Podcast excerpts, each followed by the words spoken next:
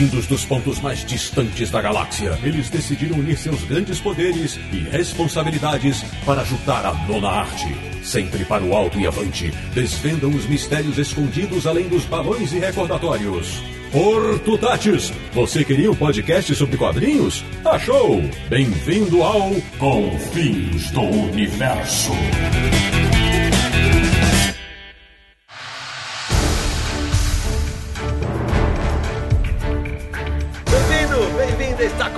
Mais uma edição de Confins Universo, o podcast que mais ama os quadrinhos na internet brasileira, que é o podcast do Universo HQ, o site que desde 5 de janeiro de 2000 leva para você tudo o que acontece de bom e de ruim no mercado da arte sequencial, www.universohq.com. E o programa de hoje vai justamente discutir o que está acontecendo no mercado de quadrinhos, como as editoras e os leitores foram, estão sendo e ainda serão afetados por tudo que está acontecendo. Eu sou o Sidney Guzman, falo de São Paulo e sou da época em que a gente comemorava quando um quadrinho chegava na livraria e não lamentava. De Petrópolis, no Rio de Janeiro, ele que viveu na pele o que é ser dono de gibiteria nesse país. Samir Naliato. Pois é, crise não é uma exclusividade da DC Comics. Nem me fala. Da República de Piranga em São Paulo, o cara que morre de medo de fazer suas tradicionais visitas às bancas e não encontrar quadrinhos. Marcelo Naranjo. E parece que já tá começando. Bom, agora eu vou apresentar o timaço de convidados especiais desse episódio do Confis do Universo. Todos eles de São Paulo. Abrindo serviços, ela, que se nega a fazer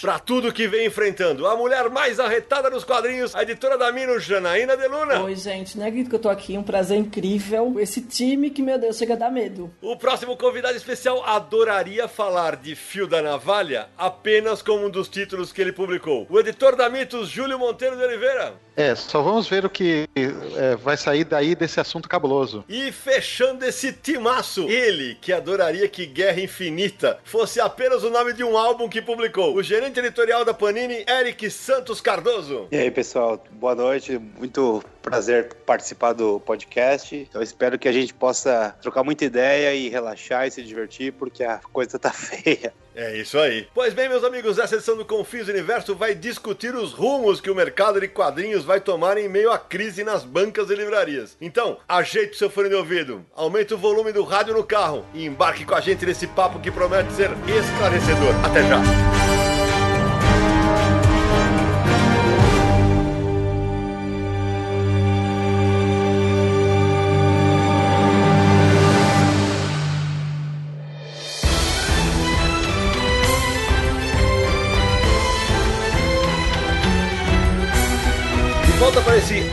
Aguardadíssimo episódio de Confins Universo. Samir, antes de a gente começar o bate-papo, aquele recado para quem apoia o Confins Universo no Catarse, né? Sim, a nossa campanha no Catarse, uma campanha de financiamento coletivo recorrente, continua lá no Catarse. Basta acessar catarse.me barra Universo HQ. Lá a gente deixa tudo explicadinho do motivo dessa campanha, é, os planos de apoio, as recompensas. E até eu gostaria de aproveitar essa ocasião que a gente está falando do Catarse, porque o episódio de hoje é uma prova viva, vamos dizer, entre aspas, do resultado da campanha, porque a gente está fazendo esse programa extra, né? Tá entrando apenas uma semana depois do episódio anterior e como o Confins do Universo tem periodicidade quinzenal, tá fora do cronograma, mas a gente só conseguiu fazer esse episódio extra porque é, a gente consegue cobrir os custos com o financiamento. Então, se você quiser conhecer mais o Confins do Universo, o Universo HQ, é, ver por que é importante esse trabalho e essa campanha, acesse catarse.me barra Universo HQ, indique para amigos, apoie Roy e vamos continuar. Tá? E como a gente faz todo episódio, 10 nomes de apoiadores que a gente eterniza aqui no Confins do Universo. Os de hoje são Tiago Fernandes Bernardes Santos, Dionelson de Melo Silva, Aniele Sampaio, Ulisses Pereira da Silva Neto, Márcio Melo, Orlandelli, Henrique de Almeida Marino Cardoso, Demétrio da Silva Mutzenberg, Alderico Leão Lima Neto e Pedro Fortunato. Como eu sempre faço, eu identifico alguns nomes do mercado. Uma agradável surpresa ver Orlandelli, grande quadrinista, publicou comigo o Chico Bento Arvorada. Saber que ele está no, no, time de apoiadores, para mim, é uma grande alegria. Então, obrigado a todos os novos apoiadores, os antigos, é sempre um prazer. E tem mais uma novidade, né, Samir? Agora, os nossos apoiadores podem vestir o Confins do Universo, não é isso? Sim, pode carregar estampada no peito a sua paixão pelo Confins do Universo e pelos quadrinhos. Agora lançamos uma camisa do Confins do Universo em parceria com o site As Baratas. Basta acessar www.asbaratas.com Tem tanto a versão feminina quanto a masculina, vários tamanhos pra você escolher e vai ficar bem vestido pra ler um quadrinho, né? Não, e o mais legal nessa é que você pode carregar uma estampa que tem três caras feios e eu. É o horroroso. Vai, eu, levantei pra você cortar, vai, sabe? Eu deixei você cortar essa daí, vai. É, o time é afinado. Bom, mas agora é hora de papo sério. Então é o seguinte, eu fiz as rápidas apresentações, mas agora eu vou pedir que cada um dos nossos convidados eh, conte um pouquinho há quanto tempo trabalha quadrinhos, o que que faz. Janaína começa, minha querida Jana, vai. Eu sou a Janaína de Luna, eu edito quadrinho há três anos e alguma coisa, o tempo que eu tenho a Mino. Eu não venho da área editorial, eu venho de cinema, de outras coisas. E faz três anos e eu, meio, talvez, que eu entrei nessa. Apesar de parecer no primeiro momento que era um ótimo momento pra isso, agora tá ficando meio complicado. Júlio, sua vez, meu amigo. Me conta aí quanto tempo você tá na Mitos, como é que você chegou lá, onde surgiu a paixão pelos quadrinhos, manda aí. Eu entrei na Mitos em 2014. Eu sempre fui um grande fã de quadrinhos, assim, desde pequenininho. Eu lembro que o primeiro gibi que eu li na vida, e eu cheguei a mencionar isso na minha entrevista, foi um Novos Titãs número 7 e o segundo livro, que- gibi que eu li na vida foi um Sandman, assim. Olha aí, começou bem. Desde 2014 eu comecei assim como assistente. Hoje em dia eu cuido de uma parte significativa assim da produção editorial da Mitos. Eu cuido dessa linha Cold Edition, que foi meio que uma invenção minha. Também de boa parte dos materiais que não sejam Hellboy e Conan, que já são assim direito adquirido assim de muitos anos de bons trabalhos do Fernando Bertacchini. E você, Eric, quanto tempo de Panini, mas acho que é legal contar que você tem uma trajetória editorial muito interessante, né? Bom, eu tô na Panini há um ano e meio, né? Nem um ano e meio, na verdade, né? Entrei em março de 2017, mas eu trabalho com quadrinhos há muito tempo. né? trabalhei muitos anos na Editora Globo, trabalhei 17 anos na Editora Globo. Comecei como colorista de quadrinhos da Turma da Mônica. Verdade. A Turma- Justamente a Turma da Mônica, que sempre foi o quadrinho que eu mais consumia e que eu consumi até a entrada na adolescência, eu só lia a Mônica. Quando de repente eu percebi que tinha um universo de heróis e todas essas coisas, eu já, já me sentia fora da curva. Falei, mas como assim que eu não leio esses quadrinhos de adolescentes? Eu só gosto de Mônica. e eu sou gerente editorial da Panini, tô cuidando não apenas da Mônica, que foi justamente o, a licença que me introduziu ao mundo dos quadrinhos, como de todas as outras que fazem parte do portfólio da editora, como DC Comics, Marvel, mangás, muitos outros quadrinhos de editoras independentes, tanto americanas, é, europeias, como brasileiras. Uma tarefa muito bacana, mas ao mesmo tempo muito desafiadora, que estou muito feliz de poder fazer parte. E além disso, Eric, você tem o lado que você é também dono de uma editora, né? Assim, eu tenho uma editora, uma editora independente que está aí lutando com unhas e dentes para estabelecer um- uma posição aí dentro do difícil mercado editorial brasileiro, que é justamente o tema do nosso podcast de hoje. Então, que é a editora Draco, que já tem aí mais de 140 títulos de quadrinhos e literatura exclusivamente de brasileiros. Isso aí, muito legal. Falaremos dela também durante o decorrer do programa. Bom, mas acho que a gente, antes de começar o papo, Samir, acho que é bom a gente dar um cenário para os jovens ouvintes, para os mais antenados. Nas últimas semanas, o mercado, não só de quadrinhos, mas o de livros também, foi chacoalhado por algumas notícias. Só que foi só a ponta do iceberg. De um iceberg que vem navegando em águas eh, nem tão calmas, mas com um pouquinho de turbulência há alguns anos. Só que agora estourou o negócio. Pra gente que trabalha no mercado editorial faz tempo, o leitor muitas vezes nem sabe dessa peculiaridade, porque é muito comum a gente navegar nas redes sociais e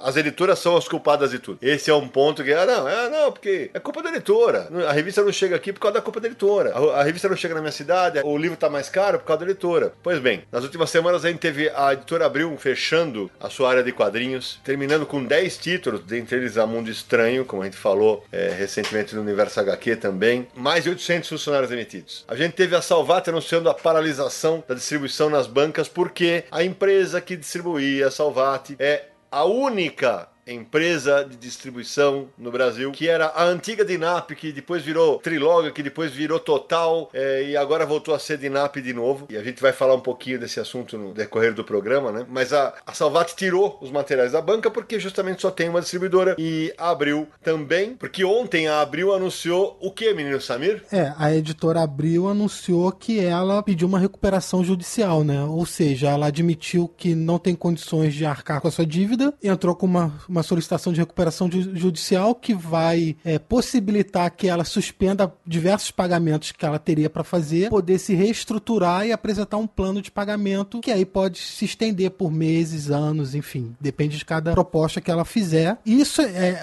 a gente está falando muito da Abril nesse começo porque a Abril, que é o maior grupo editorial do Brasil, era uma potência e a Abril, é, dentro dessas diversas áreas, não da editora do grupo, tinha também o da distribuição, que era falando direto era o monopólio. É isso aí. O grupo Abril cuidava da distribuição pra, de publicações em bancas para todo o Brasil. Isso não é uma coisa nova. A Abril sempre dominou esse mercado. Na época se chamava Dinap. Tinha uma concorrente menor que era a Fernando Chinalha durante um tempo. A Dinap comprou a Fernando Chinalha, mudou o nome para Total. Que foi um grande absurdo, diga-se de passagem, porque é, foi uma caracterização absurda de monopólio e assim. E na época ficou o negócio, não, não vão deixar, não vão deixar uma ova e o resultado foi isso. É, o mercado inteiro ficou na mão de uma distribuidora só e a hora que a, a saúde financeira da Abril foi pro vinagre, alguns dos nossos ouvintes podem falar assim: ah, mas tudo bem, sai da banca e vai pra livraria. Pois é, é também há algumas semanas a Saraiva e a Cultura, os dois maiores grupos de livrarias do Brasil, anunciaram que tem uma dívida somente com as editoras de 38 milhões de reais. Eu não sou economista, mas acho que não é uma dívida tão fácil de ser paga. Então é por isso que a gente trouxe representantes dessas três editoras aqui, justamente para ter a opinião do Eric, da,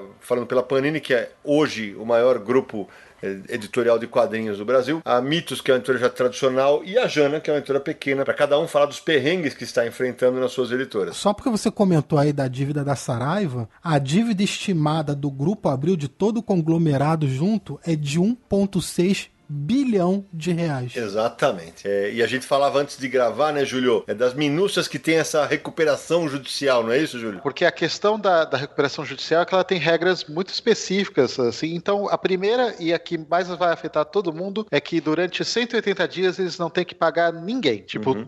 todo mundo que estavam devendo vai ter que esperar isso. Dentro desse período de 180 dias, em 60 dias eles têm que apresentar um plano dessa recuperação de como eles vão pagar. Esse plano vai ter que ser aceito pelo juiz e depois ele vai ter que ser votado pelos credores. Se os credores falarem, não, não aceito que você pague em 70 prestações, 200 prestações, aí que eles têm que fazer um novo plano que tem que ser votado de novo e isso demora mais tempo ainda. Então, a coisa vai se arrastando e complicando, assim. É, então é um, todo um risco. É, e esse é um ponto, né, Júlio? Porque é legal explicar isso para os ouvintes justamente por causa disso. Porque se a editora manda o produto dela para a livraria ou para a banca e não recebe, evidentemente só se o cara tiver um capital de giro muito grande para continuar investindo no quadrinho e para continuar botando o produto lá sabendo que você vai receber um dia ou negociando para receber em X anos. E é esse um ponto que a gente vai discutir agora. Eu queria jogar a bola pro Eric, Eric, você chegou a um ano e meio na Panini, você acompanhou exatamente a transição, porque esse é, é uma coisa importante se dizer. Porque no ano passado a Panini anunciou a saída, anunciou a retirada de todos os seus títulos da distribuidora da Abril, da Dinap. O que, é que significa na prática? Tirou um caminhão de dinheiro da Abril e Inclusive, tirou um caminhão de dinheiro da Abril no ano da Copa do Mundo. Para quem não sabe, a distribuição na banca fica com mais de 50% do preço que é praticado para o leitor. Ou seja, você imagina que de cada figurinha da Copa do Mundo, um real no mínimo ficava para a Dinap. Isso é interessante, porque como você comentou no início do podcast, muita gente não sabe como funciona, é culpa editora e não sabe como todo o sistema funciona. É bom é, a gente até passar, né, daqui a pouco, como que funciona toda essa cadeia, desde produção, distribuição e venda, para as pessoas entenderem realmente como, tanto para a banca quanto para a livraria, né? E quanto que fica cada valor para editora, para distribuidora, para o lojista, para a banca, para ter uma noção melhor de como é esse esquema todo. É exatamente aí que eu queria chegar com o Eric. Porque, Eric, quando você chega lá, a Panini já estava fazendo esse movimento. Como foi dentro da estrutura da Panini montar, portanto dizer, a Panini não tem uma distribuidora ela, não é isso? Agora no mês de agosto, a Panini está completando praticamente um ano da operação de distribuição direta. Mas o que isso significa? Isso não significa que a Panini tenha uma distribuidora como uma Dinap da vida. Uhum. O que ela tem são contratos com todos os distribuidores regionais aí. São mais de 80 distribuidores regionais por todo o Brasil, com os quais a Panini tem contratos e manda seus produtos que são distribuídos para os pontos de venda. Pode explicar pra gente, por exemplo, quanto ficava com a Dinap? É, isso é legal de gente contar pro leitor, né? A Panini tem,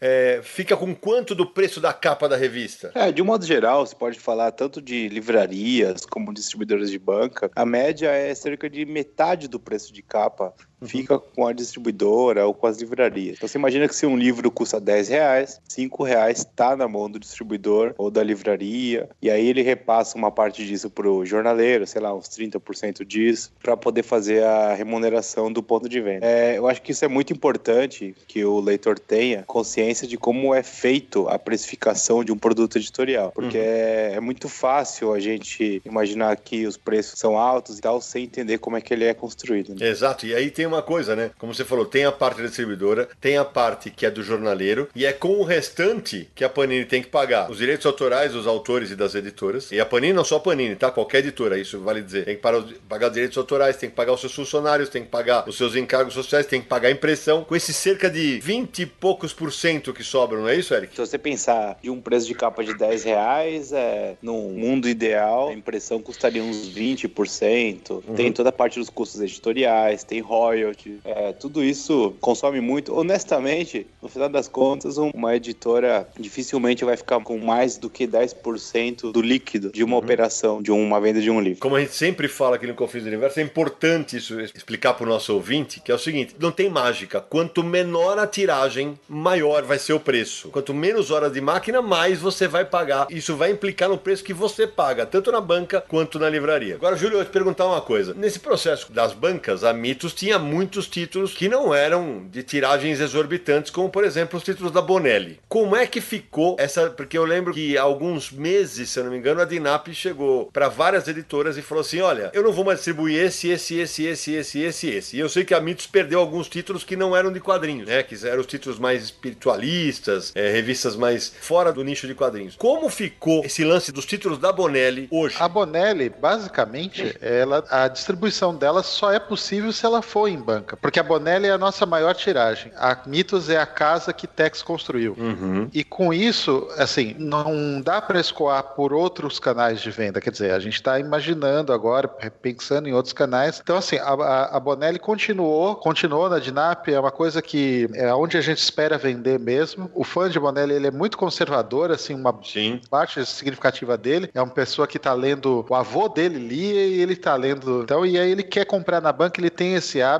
e então a situação da distribuição nos é muito preocupante, porque no momento a gente tem duas opções. A gente pode procurar uma nova forma de distribuição e rever todos os números da Bonelli, ou a gente pode continuar com a distribuição que está agora, no sentido que, assim, por causa da recuperação judicial, eles podem não pagar o que a gente mandou aí recentemente, mas eles vão ter que pagar o que a gente mandar daqui para frente se eles quiserem continuar distribuindo. Porque agora tem alguém em cima também. Da mesma forma como eles não têm que pagar uhum. tudo que eles tinham, porque eles têm esse fôlego para se recuperar, eles têm que fazer tudo muito certo a partir de agora, porque senão é, isso configura uma espécie de má fé, né? Ô, Júlia, me fala uma coisa. Eu sei que eu vou passar já para a Jana, porque no mercado livraria também tá assim. Existe uma negociação em andamento e a Dinap está negociando com as editoras para pagar o que deve? Então, eles fizeram uma promessa de pagar num determinado dia isso, na verdade, houve uma negociação falando: olha, a Dinap ela pedia um X de capa que é esse 50% que você está comentando. E aí eles falaram assim: olha, tem,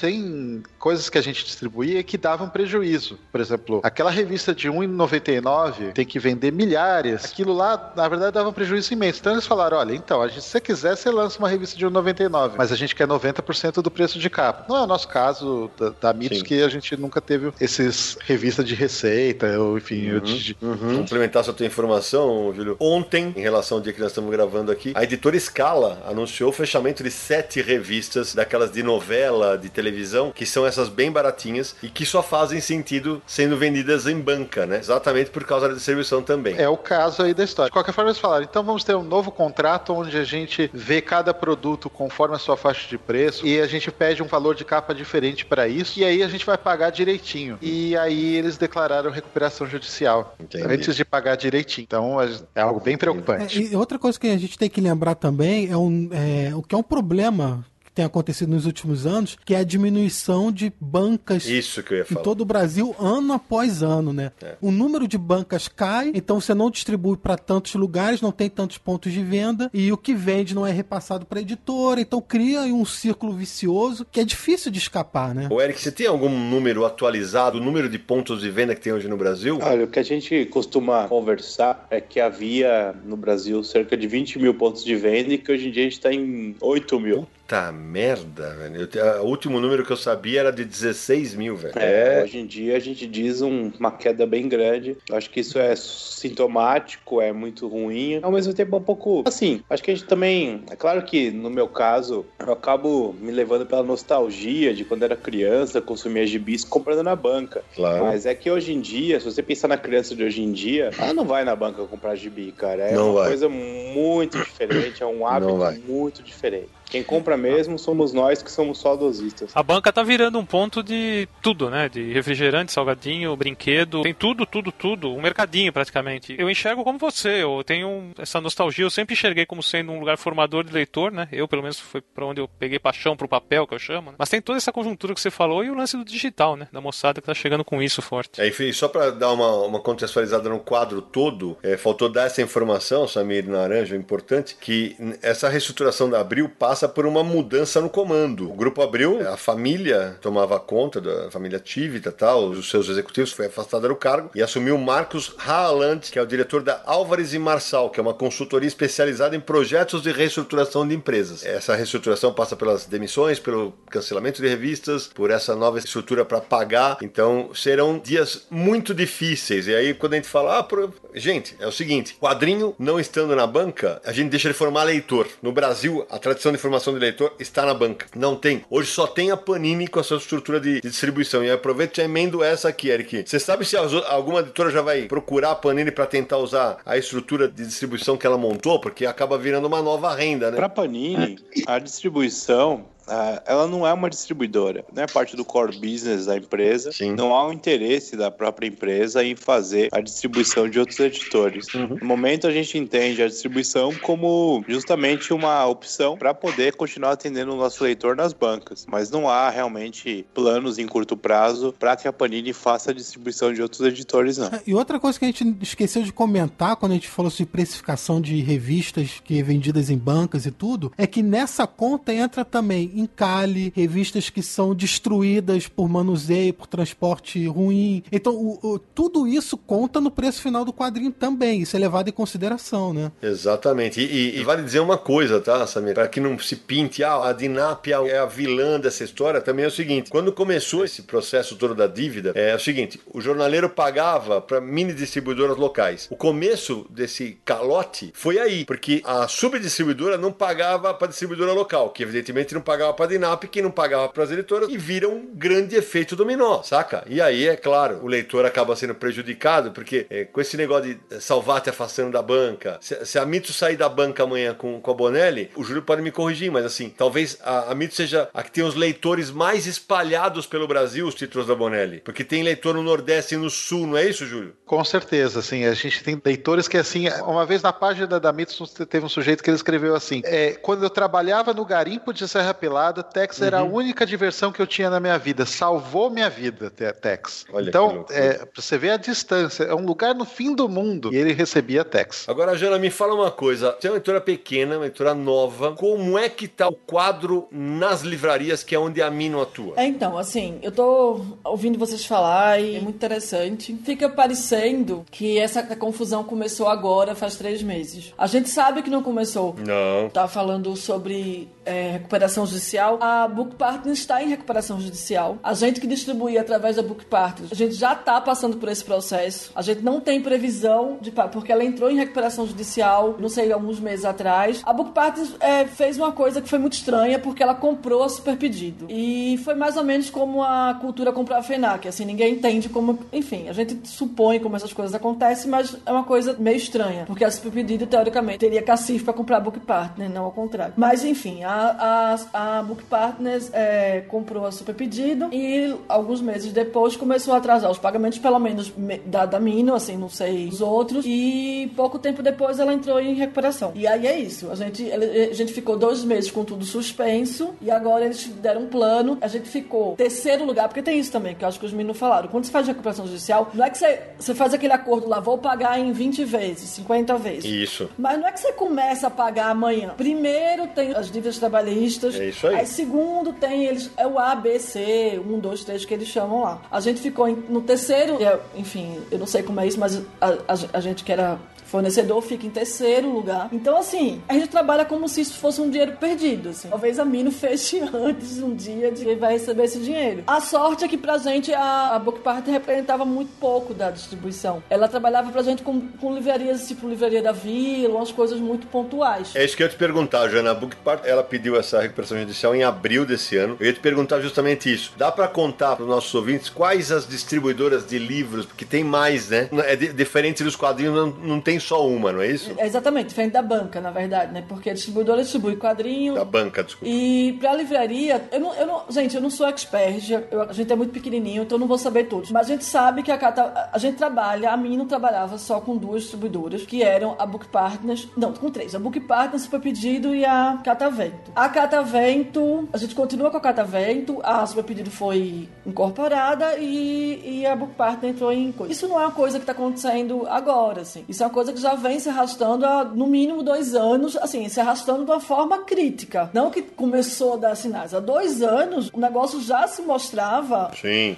Como uma coisa que tudo aconteceu com a FENAC, a cultura. Ano passado, a cultura ficou oito, nove meses sem pagar ninguém. Isso no ano passado. Exatamente. É, a gente ia na cultura, na Geek, você não tinha material da Panini. Eu sei que algumas coisas começaram a faltar. E a, e a Geek, imagina que a Geek é uma loja especializada em quadrinhos, em cultura Cultura nerd, né? nerd. É, exatamente. Como é que uma loja especializada em, em cultura nerd pode abrir mão de ter Panini? Não, não, não tem como. Ô, Jana, só pra acrescentar uma pimenta nesse molho aí que você tá falando, muitos leitores, o Eric deve conferir nas minhas redes sociais, me perguntam lá, pô, por que, que vocês não fazem mais lançamento de Graphic MSP na cultura e na Geek? Porque não tá pagando a Panini, velho. É, não, dá, velho.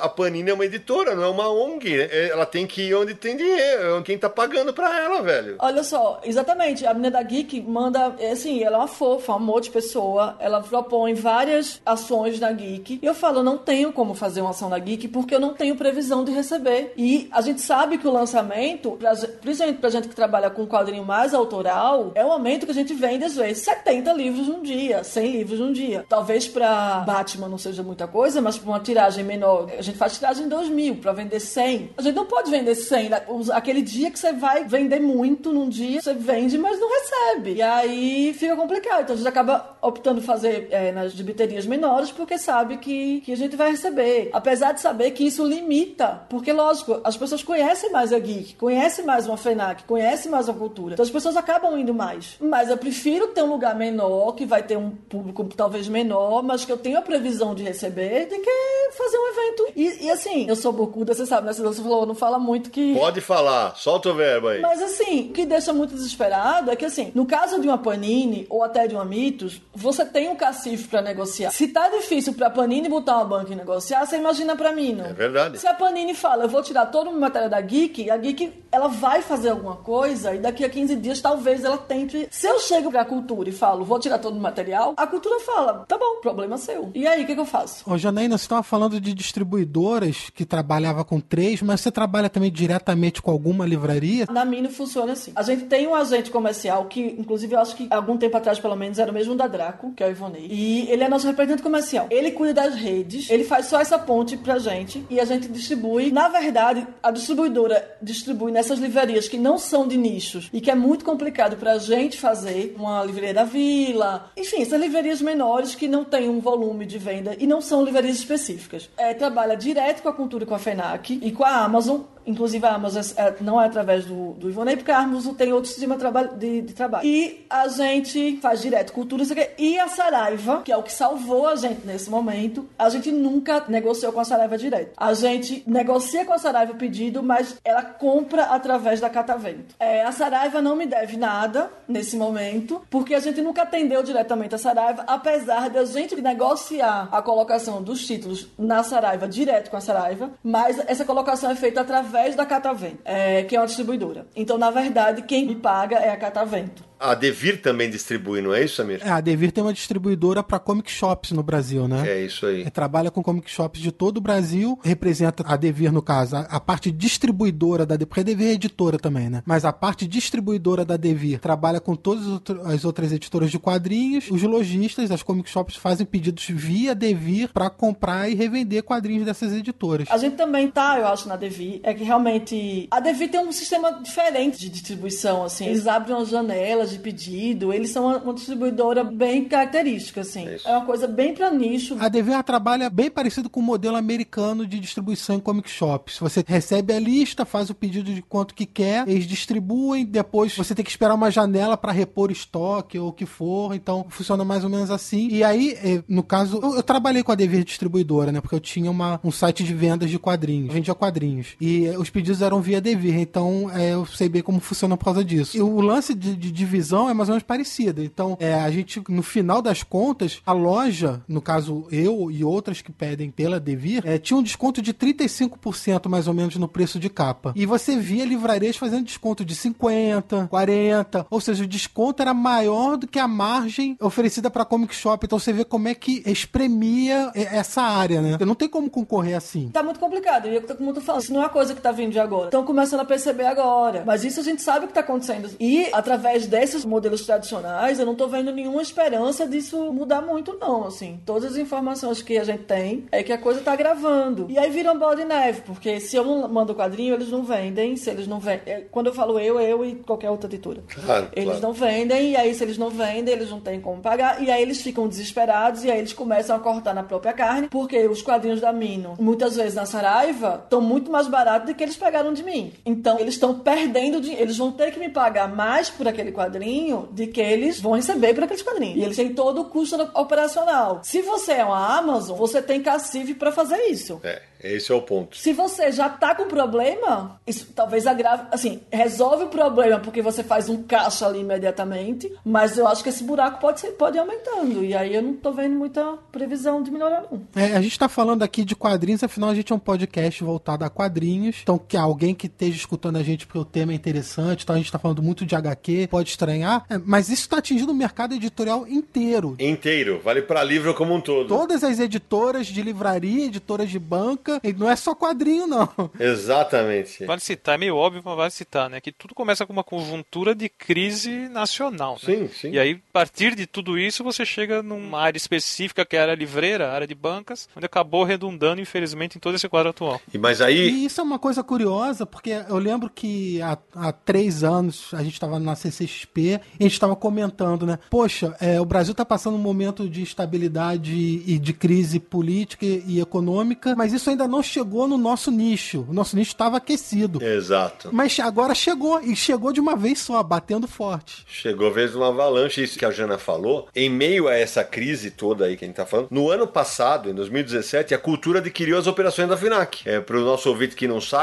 ah, mas tem a FINAC também, livraria. Só que a, a FINAC agora é do grupo da cultura. Então aí eu. Isso, e fechou várias lojas. Né? Exatamente. E fechou várias lojas. E a, a, gente sempre bate muito nessa tecla de que é, a Jana tem tem essa preocupação de, de fazer eventos em pequenas gibiterias, tal, valorizar a sua, a sua gibiteria, só que a gente sabe também, né, Jana, que as pequenas gibiterias também estão enfrentando problemas, inclusive para pagar vocês. É, a gibiteria aqui em São Paulo fechou, é, o Empório HQ esses dias fechou, não é isso, Naranjo? Isso, infelizmente. Loja do Márcio, um cara muito legal, muito querido, ele não conseguiu manter o negócio e, Exato. e formou aí um saudão para as atividades agora no fim do mês. Exato, a gibiteria do seu Otávio, também querido, só que assim, isso Isso, aí tem a Comics e, e todas elas devendo para as editoras. Não é isso, Jana? Sim, tinha algumas comic shops que estavam atrasadas com a gente. Elas, graças a Deus, conseguiram. A gente ajudou porque a gente tem que ajudar. A gente tem que entender que a gente é um organismo só. Enfim, a gente tem que se ajudar e a gente conseguiu equalizar. E eu acho que com quase a maioria das editoras, o meu, do meu nicho, né? Com uma coisa mais que a gente precisa mais das, das pequenas é, comic shops e tal. A gente conseguiu, acho que todo mundo tá conseguindo se ajudar. Então, hoje em dia, graças a Deus, não tem ninguém mais. A gente ca- acabou negociando com a Mino e não tem mais ninguém atrasado. A gente passou ano passado nove meses. Comic Shop nove, dez meses sem pagar a gente. E aí, como você faz? Você não manda mais livro? Você não faz mais lançamento? Não- é, é muito complicado, assim. Eu fico meio irritado às vezes porque tem muita gente que fala coisas muito simplistas, sabe? Ah, não, o problema. Cara, o problema são milhões. Sim, tem vários. O problema é que não se lê no Brasil, se for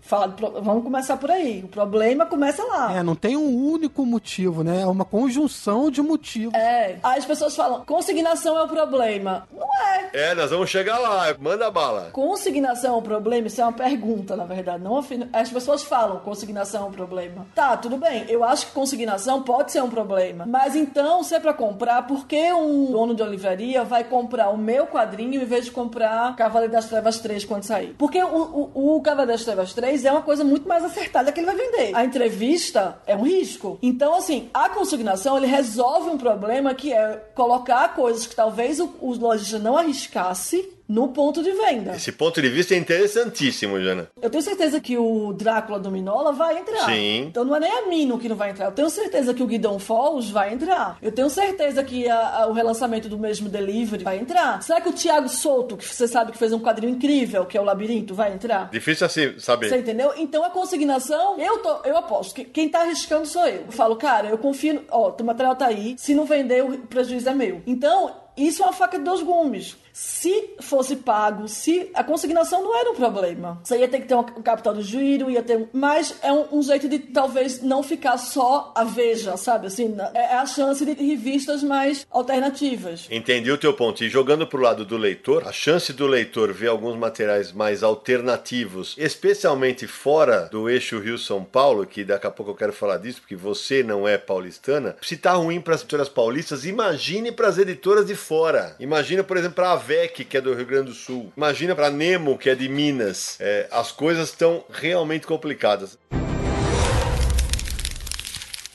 É, Sidão, eu queria saber do Júlio e do Eric, que é uma curiosidade minha, porque Mitos e Panini, quando é, nasceram, era majoritariamente produtos de banca, né? E nos últimos anos a gente vem vendo um crescimento muito grande na área de livrarias. E a Mitos e a Panini são editoras que têm lançado muitos materiais para livrarias. Então, como é que foi essa mudança? Como é que foi essa migração de produtos para livraria? O que que as editoras enxergaram naquele momento para começar isso? Como que tá o crescimento de área de livraria em comparação banca, etc. Primeira questão é que, assim, já há muitos anos que tem havido uma queda na tiragem, né? As pessoas pensam que as tiragens da Mitos são muito maiores do que elas são, elas ficam lá muitas vezes em 2 mil, às vezes 3 mil exemplares. Com a crise tem tido até mesmo tiragens menores do que 2 mil exemplares. Então, assim, a livraria ela tem essa vantagem, ela tem um tempo de exposição muito maior do que a banca e ela permitir é, materiais que a banca não comporta, exatamente por- porque ela tem um valor maior, né? Assim, com a tiragem menor é aquilo que todo mundo sabe e se não sabe, estamos reiterando aqui. Com a tiragem menor, o preço sobe. O preço subindo leva mais tempo para vender e ele precisa que ser apresentado de uma maneira diferenciada, porque na banca é assim, você está competindo pelo espaço físico, assim, pe- pela atenção da pessoa e, e muitas vezes você está trabalhando com uma pessoa que assim, é, às vezes é- ela pode ser muito interessada, mas ela não entende necessariamente do seu produto. Então assim, é, e teve isso, assim, com a entrada da Amazon no mercado, com essa estratégia deles de vender super baixo, mesmo tendo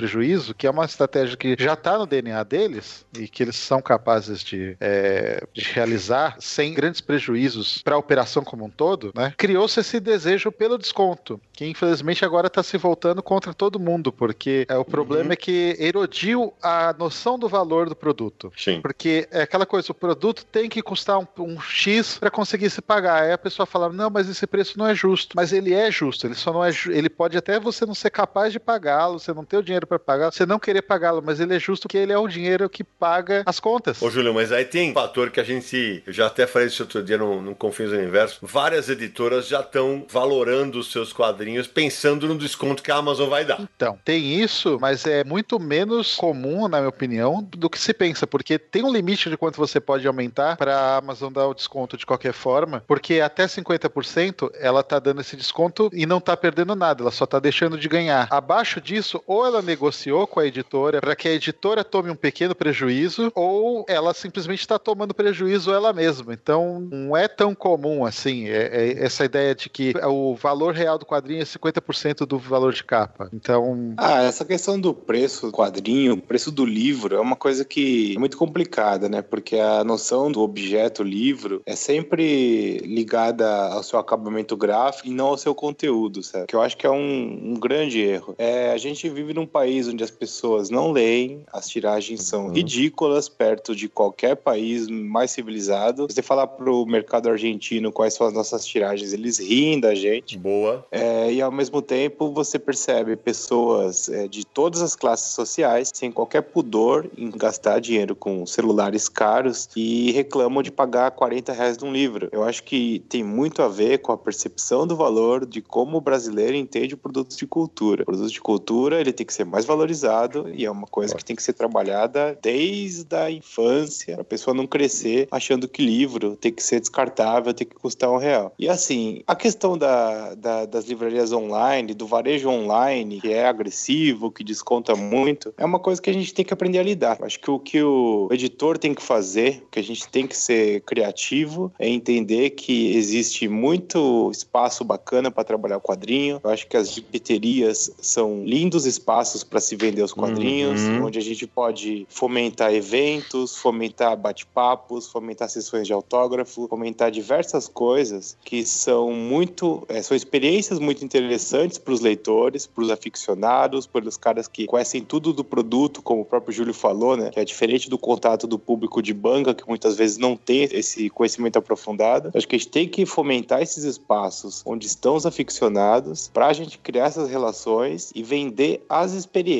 porque isso o online nunca vai poder dar. E tem uma coisa muito importante que é a migração de comportamento, sabe? O público hoje em dia, ele não necessariamente procura na banca pelas novidades. Ele tem uma série de ferramentas para acessar as novidades. A internet, por exemplo. Antigamente não tinha internet, cara. Se você quisesse saber o que tinha de novidades, tinha que ir para uma banca e ver o que estava exposto. É, não tinha sites com checklists, com ordens de leitura, não tinha nada disso. Hoje em dia não. Acho que o leitor ele tem muito mais acesso à informação, ele sabe o que está saindo no mercado estrangeiro em tempo real em relação à publicação brasileira. Então, às vezes, eu acho que a, a, a postura da, da editora, do material licenciado, do material que tem origem internacional, ela, ele tem que ser uma postura que observa essa nova realidade. Antigamente, você podia publicar uma coisa com dois anos de diferença em relação ao mercado americano e a continuar sendo novidade. Agora você tem que correr um maluco, criar planos editoriais que deem é, atenção para as histórias mais relevantes, para os conteúdos mais interessantes e, ao mesmo tempo, tomar a decisão de quais produtos vão direto para o mercado de livraria, porque o mercado é um produto importante o suficiente para não ser deixado de fora, ao mesmo tempo que não tem força suficiente para aguentar uma publicação mensal, uma publicação de banca, uma publicação de acabamento de grampo. É muito diferente a maneira como o editor de material licenciado,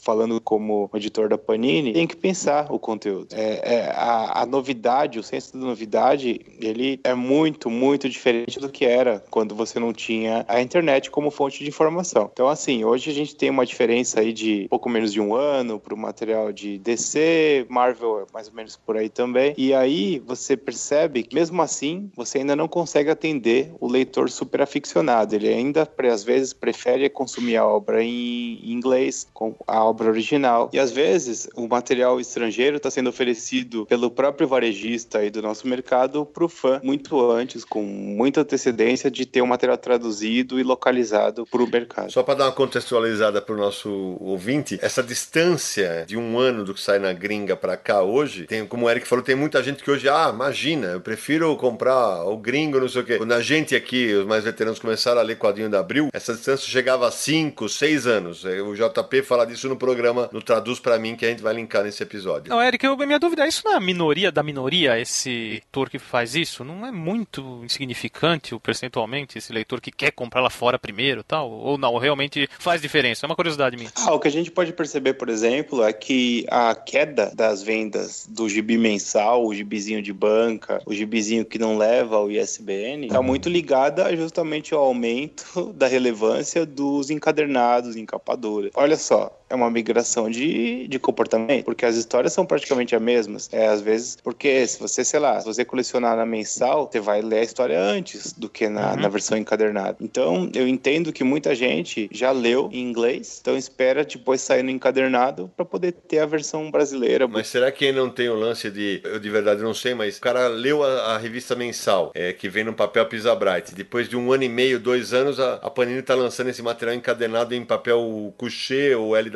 Com capa dura. Será que também não tem um pouco disso? que falar, pô, eu vou parar de comprar mensal para comprar a edição capa dura, porque esse é um ponto que daqui a pouco eu quero abordar. É, nós estamos numa puta crise e, e a, gente tá, a gente só vê o mercado investindo é, é, cada vez mais no colecionismo. A gente fez até um programa sobre isso, que é o No Reino da Capa Dura. O Érico, o Espanini, participou com a gente. É, então eu queria saber de você, Eric, você acha que não tem essa percepção do leitor? Só para emendar um raciocínio rapidinho do que o Sidney falou, essa mudança de comportamento também não significa que o leitor de quadrinho está ficando cada vez mais nichado e com maior poder aquisitivo? Eu acho que o poder aquisitivo, na verdade, quer dizer que você está falando com pessoas mais velhas. Eu acho uhum. que é uhum. isso. Eu acho Boa. que esse é o ponto. Você está falando com os caras de 40 anos que liam gibi quando criança e continua mantendo o hobby. É aquela questão do videogame. Quando você é criança, você quer ter todos os videogames e você não tem tempo. Depois que você é velho, você tem todos os videogames e não tem tempo para jogar. Os quadrinhos de super-heróis hoje em dia nem são feitos mais crianças lá nos Estados Unidos mesmo. Não tô falando do Brasil, não. É. Já são com temas mais maduros, mais adultos. Já é voltado em histórias com formato pensando em encadernadas, histórias de 5, 6 partes, para serem encadernadas. Já é tudo pensando nesse esquema mesmo. Então, só um dado. Se é, você olhar a rede social da Mino, a gente tem esses dados, acho que todo mundo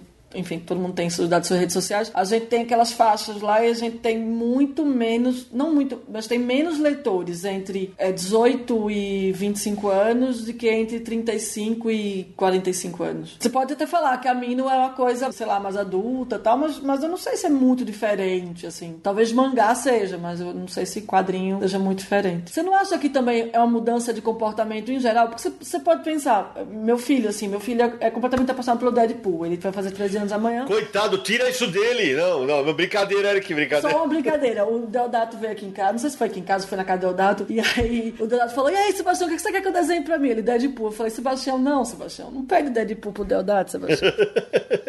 e ele não quer uma Mulher Maravilha. Eu, Sebastião, não, não, eu quero só o Deadpool mesmo. Mas eu, aí eu comprei um mix que tava saindo do Deadpool e dei pra ele. Ele leu e falou assim: Eu não vou ler isso. Por quê? Não, porque não continua. Mas eu vou comprar pra você. Não, mas eu não quero. Ele tá acostumado a assistir série. Ele, ele não assiste nada que passa na televisão. Ele só assiste no Netflix ou baixado porque ele assiste de uma vez. Esse comportamento da gente não ter mais esse hábito de esperar, de ir lá, de pouquinho em pouquinho, eu acho que não é só com quadrinho, é, é com tudo. Isso é uma coisa interessante. É, porque você conhece algum, suas filhas, então, elas assistem igual a gente assistia um episódio agora, outra semana que vem, outro, não, não assiste. Não, eles esperam não. juntar e assistem uma vez. Eu acho que isso faz muito sentido porque eu me sinto assim também. Como eu falei agora há pouco, as histórias hoje em dia são estruturadas para serem contadas histórias super-heróis, né? No caso que eu tô falando. Em cinco, seis partes. Isso significa que você vai ler a história toda em cinco meses, né? Saindo capítulo a capítulo. Eu comparo como você ir no cinema ver Guerra Infinita e ver 20 minutos sair, esperar um mês, voltar, ver mais 20 minutos sair. Assim, eu, não, eu acho muito chato isso hoje em dia. Você não consegue ler mais a história, né? Aí por isso a preferência encadernados também, etc. Mas é engraçado isso aí, porque é, se você for pensar no cinema, ele começou com o Serial, com um negócio que você via o filme em 12 partes. Ele era assim no começo do cinema, né? Sim, década de 30, assim década também. de 40. E, e, e, também, a gente tem um problema com isso, por exemplo, na Mitos, porque, assim, a, o material, por exemplo, da Gold Edition, que é o material do quadrinho francês. O quadrinho francês tem como tendência a fazer, assim, eles tentam sempre fazer uma história completa que valha como um encadernado, e aí eles vão lá e contam no, no próximo encadernado uma história completa que é relacionada àquela. Isso é, não terminou com o cara pendurado no penhasco, como seria no quadrinho americano. E mesmo assim, a pessoa fala: não, mas eu quero a continuação agora. E eu falo: é. então, a continuação vai sair daqui a dois anos. Uhum. Porque o francês espera dois anos sossegado. Porque eles têm uma cultura de esperar o negócio ficar pronto da melhor qualidade possível. Então o que acontece assim, o nosso grande sucesso do ano passado lá, que foi Elric, assim, da, entre a parte 1, da parte 2 pra parte 3, levou seis anos. É verdade. Então eu tô torcendo pra que eles realmente cumpram o prazo que eles falaram que vão cumprir e terminem a 4 esse ano pra gente poder publicar outro. Porque senão É. vai ter que esperar. A gente fala muito disso aqui no Confis Universo. No último a gente falou de vilões, que eu- eu falei do, do escorpião, que faz quatro anos que não sai o escorpião. O europeu, pra eles, é normal. Agora, pro leitor brasileiro, pro leitor americano, é outra realidade. Mas, Eric, é, a gente acabou te cortando no bate-papo aqui. Eu queria justamente que você terminasse a pergunta e, e contasse pra gente hoje como se dividem hoje, por exemplo, a- as publicações da Panini em bancas e livrarias, em termos de número, porcentagem. A gente publica cerca de 70 títulos por mês, é bastante coisa mesmo. E aí dá pra gente pensar que metade disso, ou seja, 35 títulos, já levam ISBN, ou seja, são títulos que são pensados também para o mercado livreiro. Que vale a pena a gente dizer que muitos dos títulos que têm ISBN, inclusive capa dura, também vão para o mercado de bancas. Não todas as bancas, mas algumas bancas mais especializadas. Então, assim, é muito diferente de uma realidade de que da qual eu não fiz parte, mas da qual a, a Panini tem aí um histórico, na qual os livros eram a minoria. Hoje em dia, livros são extremamente importantes para a composição do, da receita e do faturamento das publicações. E agora, Eric, me fala uma coisa. Na prática, hoje, com a, a distribuição sendo adotada pela própria Panini, é, melhorou em relação ao que estava a rentabilidade do negócio, nas bancas, pelo menos? Eu acho que as bancas elas melhoraram bastante as vendas, a disponibilidade. Hoje você acha os produtos da Panini em muito mais pontos de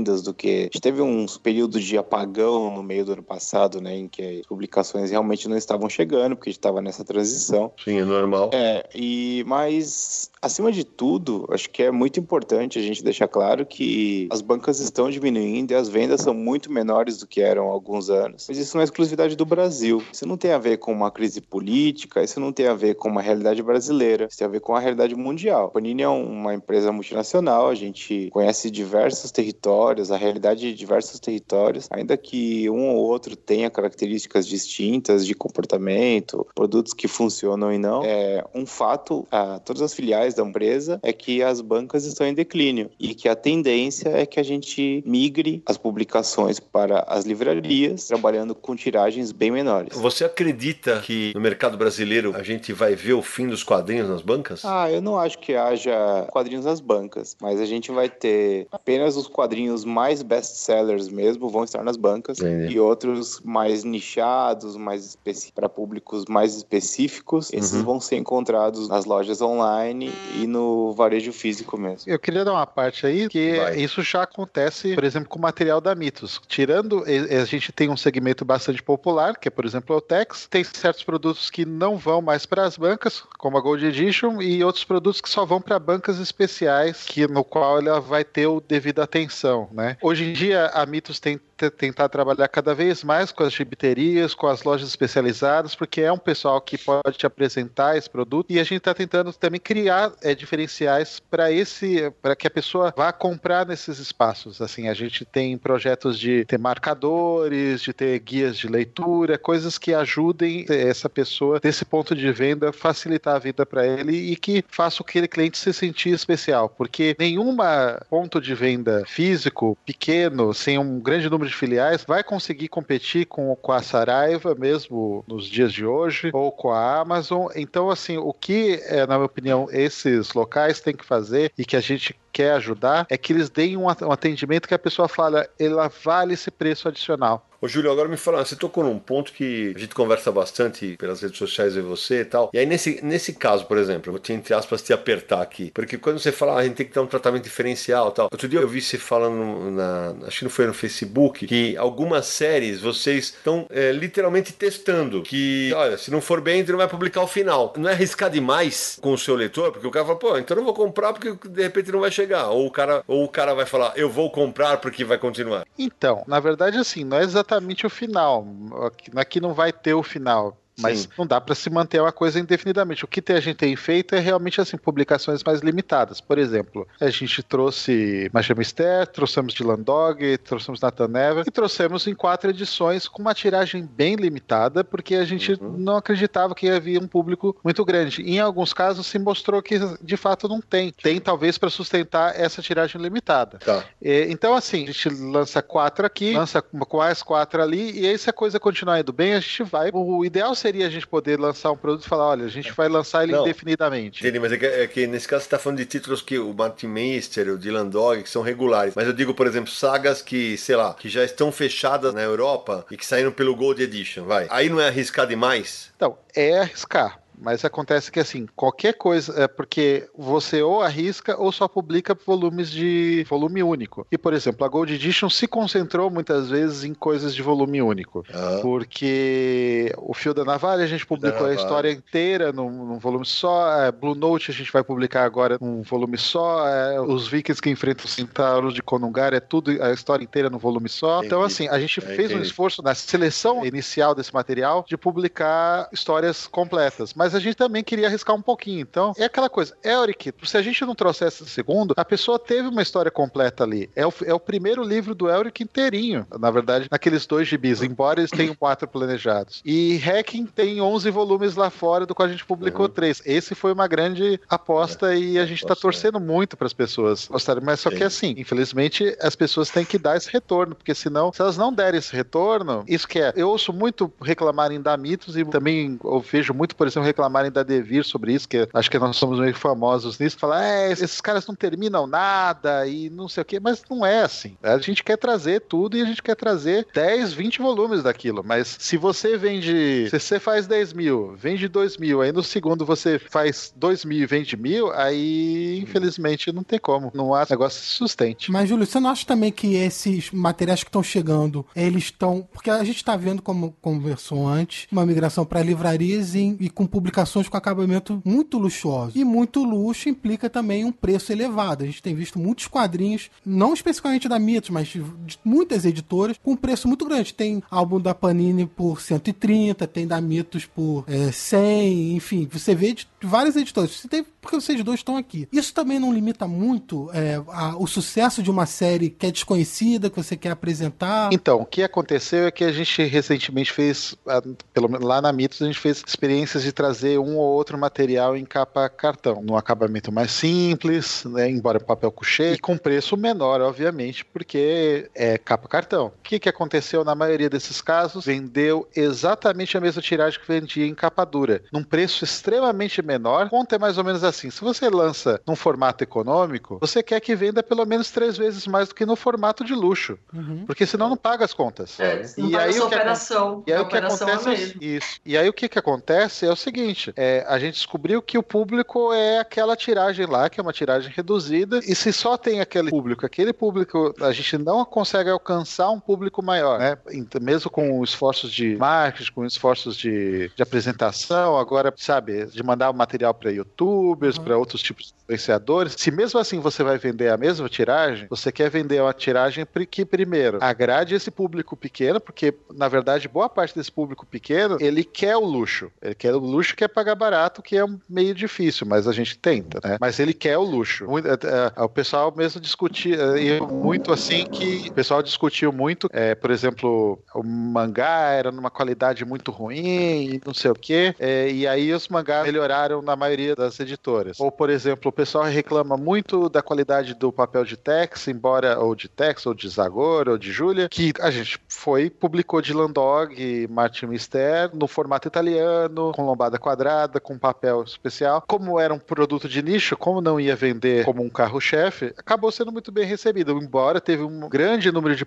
eh, de reclamações, ele vendeu o que a gente esperava que vendesse. As pessoas não querem capa cartonada, as pessoas querem pagar o preço de capa cartonada por capa dura, né? Ou eles querem pagar muito. ele- É uma ilusão. Assim, as pessoas acham que se uma coisa sai em capa dura por 50, se saísse em capa cartonada, ia ser. Mas não é essa a conta. É, mas aí, Jana, aí vem uma coisa que acho que é legal de a gente citar, viu, Jana? Porque quando começou essa onda das capas duras na Panini, é, há, sei lá, uns quase 10 anos, a gente chegou a ter é, edição de capa dura por 15 reais. Mas é importante explicar para o nosso ouvinte que era uma época em que o, o dólar no Brasil não estava tão caro e a Panini rodava isso na Ásia. Hoje, com o dólar do jeito que tá, é impraticável. É impraticável rodar lá fora. Confere, Eric. A questão da capa dura, eu acho que tem a ver com o negócio do preço, é óbvio, porque tem uma diferença de câmbio muito grande hoje. É, hoje em dia, realmente é isso. Hoje a gente tem conversas que fala, puxa, é, não sei se vale a pena fechar uma coisa com quatro meses de antecedência para poder ser impressa na Ásia, sendo que você pode trabalhar com mais calma, é, melhorar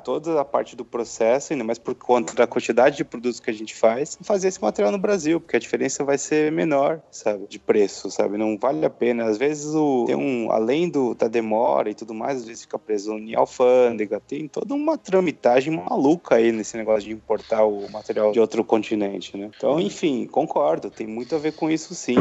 O câmbio tá desfavorável, nossa moeda tá mais frágil, tá mais fraca mesmo. Então a gente tem que entender que isso tudo afeta no preço final. Eu li uma matéria, não sei de onde é que foi exatamente, era um estudo falando como, mas eu não tenho certeza se era nos últimos 10, 15 anos, como o preço do livro em geral, quadrinho, livro, enfim, tinha caído. E que esse estudo foi feito que como as editoras apostaram que se eles barateassem e au- aumentassem a tiragem ia vender mais e que se via que de dois anos pra cá que na verdade os preços não é que estavam eles estavam muito defasados e estavam voltando a um patamar sendo um estudo sério assim Mas isso era um estudo brasileiro ou do exterior? brasileiro eu vou procurar isso pra mandar pra vocês porque é muito interessante E Você levantou um ponto interessante da consignação e esses dias eu li um artigo no Lab Pub, é, assinado pela, pela Mariana Rollier, já trabalhou na Globo, na Planeta, na Rocco, na Leia e tal, e agora... nossa eu tô com esse artigo no meu computador hoje e eu não li ainda mas Ah, então depois você leia, é muito interessante. Hoje ela é gerente editorial da HarperCollins Brasil e ela levanta um ponto justamente na direção contrária do que você falou. E ela faz uma abertura do texto maravilhosa, com- ligando com De Volta para o Futuro tal. Ela fala o seguinte: estamos cortando intermediários, e principalmente na cultura. A coisa ficou séria nos últimos 10 anos. As indústrias cinematográfica e fonográfica logo entenderam o recado. Nós do mercado editorial fomos empurrando como pudemos e já estamos fazendo hora extra no que diz respeito à forma como oferecemos informação. Os leitores estão lá e continuam atrás de boas histórias, mas não conseguimos mais, através do intermediário, aí sim a livraria, a nossa já tão tradicional distribuição, chegar até o leitor. Aí no final diz o seguinte: não adianta mais insistir no old school da consignação e da exposição. Estamos morrendo nesse sistema tão tradicional. Precisamos criar outros acessos. E este nem é mais o futuro, é o presente. Não, eu concordo completamente. Assim, todo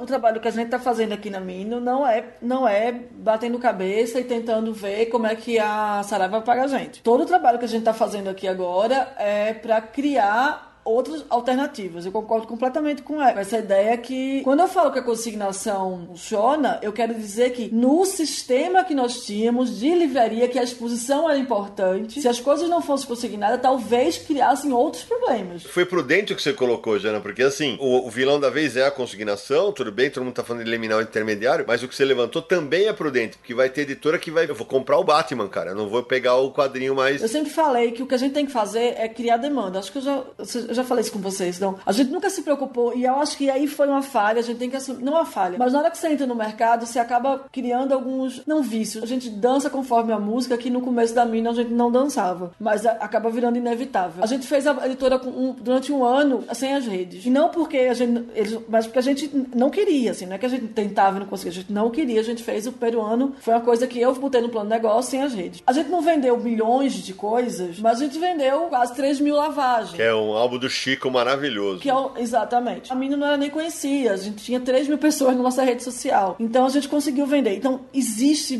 maneiras. A gente não pode é, procurar o mesmo caminho da Panini porque a gente tem outras características. Mas, por exemplo, voltando, o Eric, o Eric falou coisas eu acho duas coisas muito importantes que ele falou. Que eu acho que, enfim, não é muito. Não é continuando o que eu tô falando, mas eu acho que vale a pena a gente falar. Na questão dos descontos, que eu acho um problema, talvez que fique insustentável é, a- médio e longo prazo, eu não, não sei, isso eu acho que pode ser um problema. É, às vezes me irrita um pouco, é, e aí eu tô fugindo do que eu tava falando, mas enfim, mas é que é um, um ponto que eu acho que a gente tem que falar. Às, às, vezes eu tenho a sensação que eu tô vendendo papel por quilo. Porque assim, é, isso é muito irritante. Eu acho que todo mundo aqui passa por isso. No sentido que o cara fala assim: ah, mas esse quadrinho tem 120 páginas e é preto e branco, então ele devia custar 30. Olha só, não é assim, eu não tô vendo papel. É, tem, tem outros custos que estão agregados aí, que não é só o número de páginas, se ele tem quatro cores ou duas cores, ou se é capa dura ou capa mole, é capa cartonada, enfim. Assim, você vê em fórum, as pessoas ficam discutindo isso exaustivamente. Ah, porque a Panini lançou tal coisa e ela lançou o mesmo quadrinho que tem o mesmo número de páginas e é mais barato. Mas eu tenho certeza que a Panini não lançou o quadrinho X mais caro se for dividir pelo número de páginas, porque a Panini é uma, sei lá, uma devoradora de dinheiro e ela lançou porque ela teve outros custos naquele quadrinho. Nesse quadrinho ela teve menos custos. A gente vai lançar o Minola agora, a gente vai lançar o Drácula. A gente tem outros quadrinhos com o mesmo formato e mesmo número de páginas que sai mais barato, mas os direitos do Drácula são muito mais caros. Sabe assim? Essas coisas eu acho que o público tá criando uma cultura que eu acho muito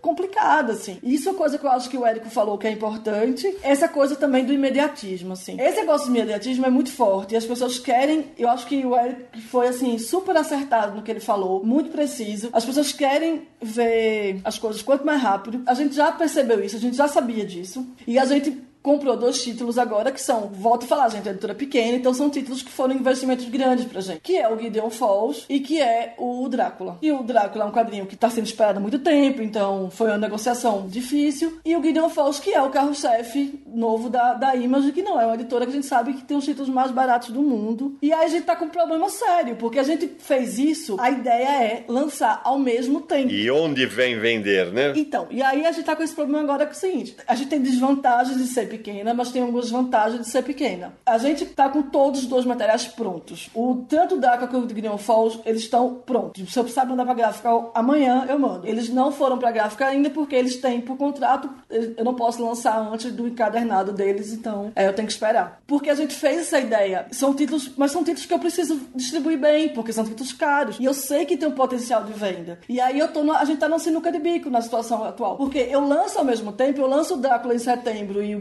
Gideon Falls em outubro, ao mesmo tempo que a Image e que a IDW vai lançar o Drácula. E aí eu mantenho essa minha proposta de fazer as coisas imediatas, mas eu vendo aonde? E aí eu seguro pro ano que vem, e aí meus leitores que, que estavam contando com a gente, a Mino vai lançar ao mesmo tempo, e aí? Eu vou decepcionar todo mundo? Então, assim, é, tem várias questões que as pessoas não. Não levam em consideração. Eu não enxergo. É, eu tô falando assim, os problemas são tão maiores de. Sabe, todo mundo que trabalha com. A gente tá tendo bombardeado de todos os lados e não tá fácil, assim. Aliás, já na- numa entrevista pro Papuzini, se apanhou bastante por ter falado que você achava que distribuição não era um problema no quadrinho nacional, né? É, eu apanhei bastante, mas assim, tô acostumada, né? Então, e eu acho que não é o problema da distribuição, não é o problema. Continuo não achando. Veja, no segmento que, eu, que a gente tava falando ali, que era o público do Papuzine. Ah, tá. Não que vai fazer MSP. Claro. E assim, eu não falei que a distribuição não era um problema. A gente vive num país continental e lógico que é um problema. É, é que eu tô cansada de ir pra mesa, bate-papo não sei o quê, e falar qual é o problema do quadro nacional? A distribuição. Gente, isso é muito simplista. Não, não é só isso, não. A distribuição, o problema é no hall de 12. As pessoas pagarem a gente é um problema, assim. Uma coisa que eu queria falar com todo mundo, assim, uma coisa que ninguém fala, que é o seguinte: além de atrasar, a gente não tem dados, pelo menos, veja, Mino e editoras pequenas ou médias, eu sei que não tem, como averiguar a venda consignada. E eu não sei, e eu queria. Isso é uma pergunta que eu quero fazer para os colegas aí, pro Eric e pro Júlio. Porque é o seguinte: eu sei que redes e livrarias mascaram os números de consignação. Eu vou dar só um exemplo e eu vou falar porque sabe que eu sou falador, não é mesmo? Olha só, a gente tinha 70 mil consignado com a super pedido. E a- eu acho que é isso. Pode estar falando uma cifra errada, mas era uma coisa assim, era alguns mil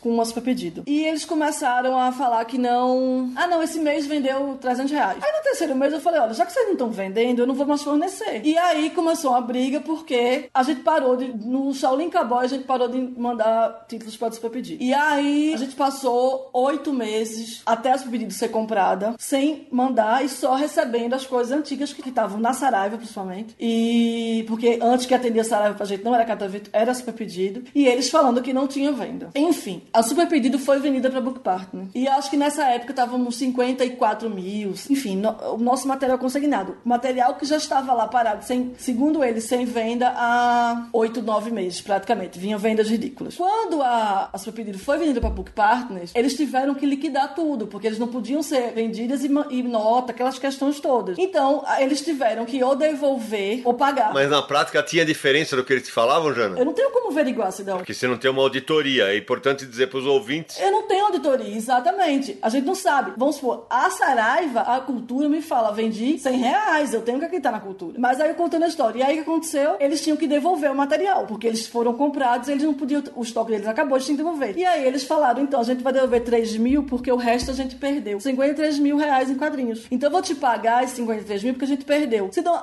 olha só, aí eu sou bocuda. Eles, ninguém perde 53 mil reais em quadrinhos. Esses quadrinhos foram vendidos meses antes. Eles não tinham obrigação de me passar essa venda. Mas aí, nesse caso, como é que funciona com a editora, cara? Eles perderam como? Perderam, é o jeito deles falarem: olha só, a gente vendeu, mas a gente não te pagou seis meses atrás porque a gente não quis. Ah, entendi. Cindy. Perderam. Mas pelo menos te pagaram, é isso? Mas você concorda comigo que era um dinheiro que era meu? Claro. E, e... Se recebesse antes, melhorava o fluxo de caixa da editora. Eu podia ter recebido seis meses antes. Isso não acontece com a superpedido. Isso acontece com as pequenas também. Algumas. Ah, muitas são extremamente honestas. A maioria. Principalmente as especializadas. Mas tem uma loja que eu não vou citar nomes, muito chique aqui em São Paulo. Tem aqui em São Paulo, tem no Rio, enfim, muito chique, muito não sei o que, que vende nossos quadrinhos. E aí, por três meses, eles falaram que tinham vendido, sei lá, a gente não vai fazer acerto que vendeu menos de 100 reais. Aí, no terceiro mês, eu falei, tá bom, então eu quero pedir a devolução do catálogo todo porque não compensa pra mim ficar mandando pra vocês. Aí, quatro dias depois, eles falaram que venderam 1.700 reais. Eles não venderam 1.700 reais em quatro dias. Mas este é o problema da consignação, porque Sim. é uma coisa que você não tem o controle e que é extremamente trabalhoso. O acerto da consignação é muito chato. A, é, a graça da venda é essa aí. Mesmo que a pessoa vá te pagar dali a três meses, ela vai te pagar. E acabou. É, ela vai pagar sobre o valor total, ela não vai ficar pagando em pedaços. Então a consignação é um problema, sim. Ela pode não ser o maior problema que tem, mas ela é um problema.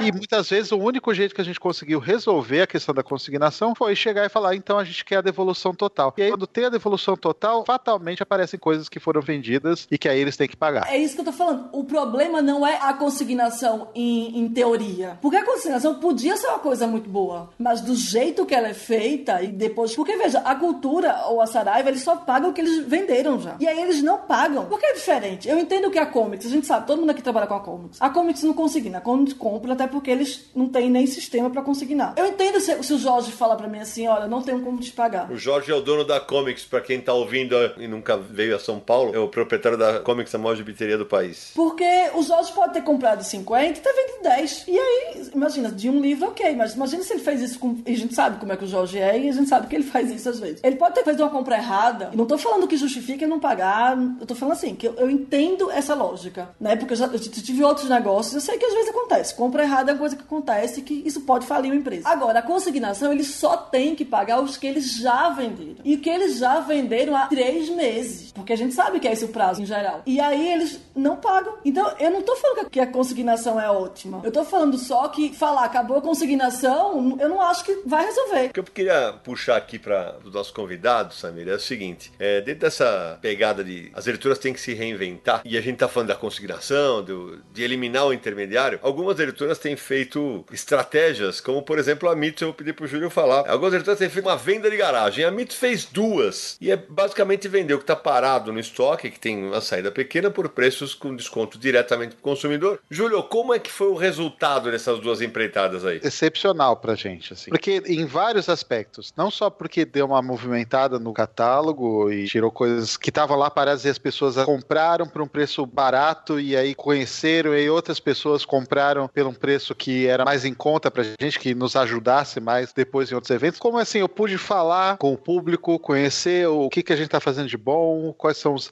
anseios, a gente teve essa oportunidade de interagir com o público e assim, inclusive, aumentar essa interação no outro evento que a gente fez. E eu vou te dizer que assim, eu totalmente roubei essa ideia de outra editora, na verdade, quando a gente Pode propôs. citar. Que a gente trouxe, que eu roubei da ideia lá da Feira Intergaláctica da Ala. Ah, Porque, porque eles traziam o pessoal pra editora e mostrava a cara da editora, a gente tenta fazer a mesma coisa, assim. Aí a gente deu a nossa cara, não é uma cara de sci-fi, é uma cara, assim, mais intimista, talvez, assim. No nosso último evento a gente pôde trazer um desenhista, que é o Pedro Mauro, que trabalhou com o Bonelli. A gente trouxe tatuador, nós trazemos pequenos agrados, É. como pôsteres, como marcadores, e a gente traz coisas que já não estão mais à venda no nosso site, nem no nosso site, porque é, já passou o tempo delas, e aí a gente de repente descobriu lá uns números perdidos, então a gente vende pequena, aquelas pequenas quantidades. Entendi. É, imagina se a Panini fizesse uma dessa, cara, pegasse. A minha dúvida é se isso não quebraria muita loja, viu, cara? Ah, eu não sei, eu acho que é pelo contrário, eu acho que isso ajudaria muitas lojas. Um dos principais problemas de uma empresa grande como a Panini é que a gente não consegue, muitas vezes, dar atenção para todas as lojas que querem os produtos. Então, acho que podia ser uma ótima oportunidade para poder ter esse contato com o livreiro e ao mesmo tempo com o público, né? Acho que desconto todo mundo gosta e ao mesmo tempo é bacana você ter esse contato, ver realmente o que, que a pessoa, o que, o consumidor final pega, o que, que o livreiro pega. Eu acho que isso tudo é informação e ajuda todo mundo. Fica a dica aí, Eric. Quem sabe a gente não vai ter uma pra Panini.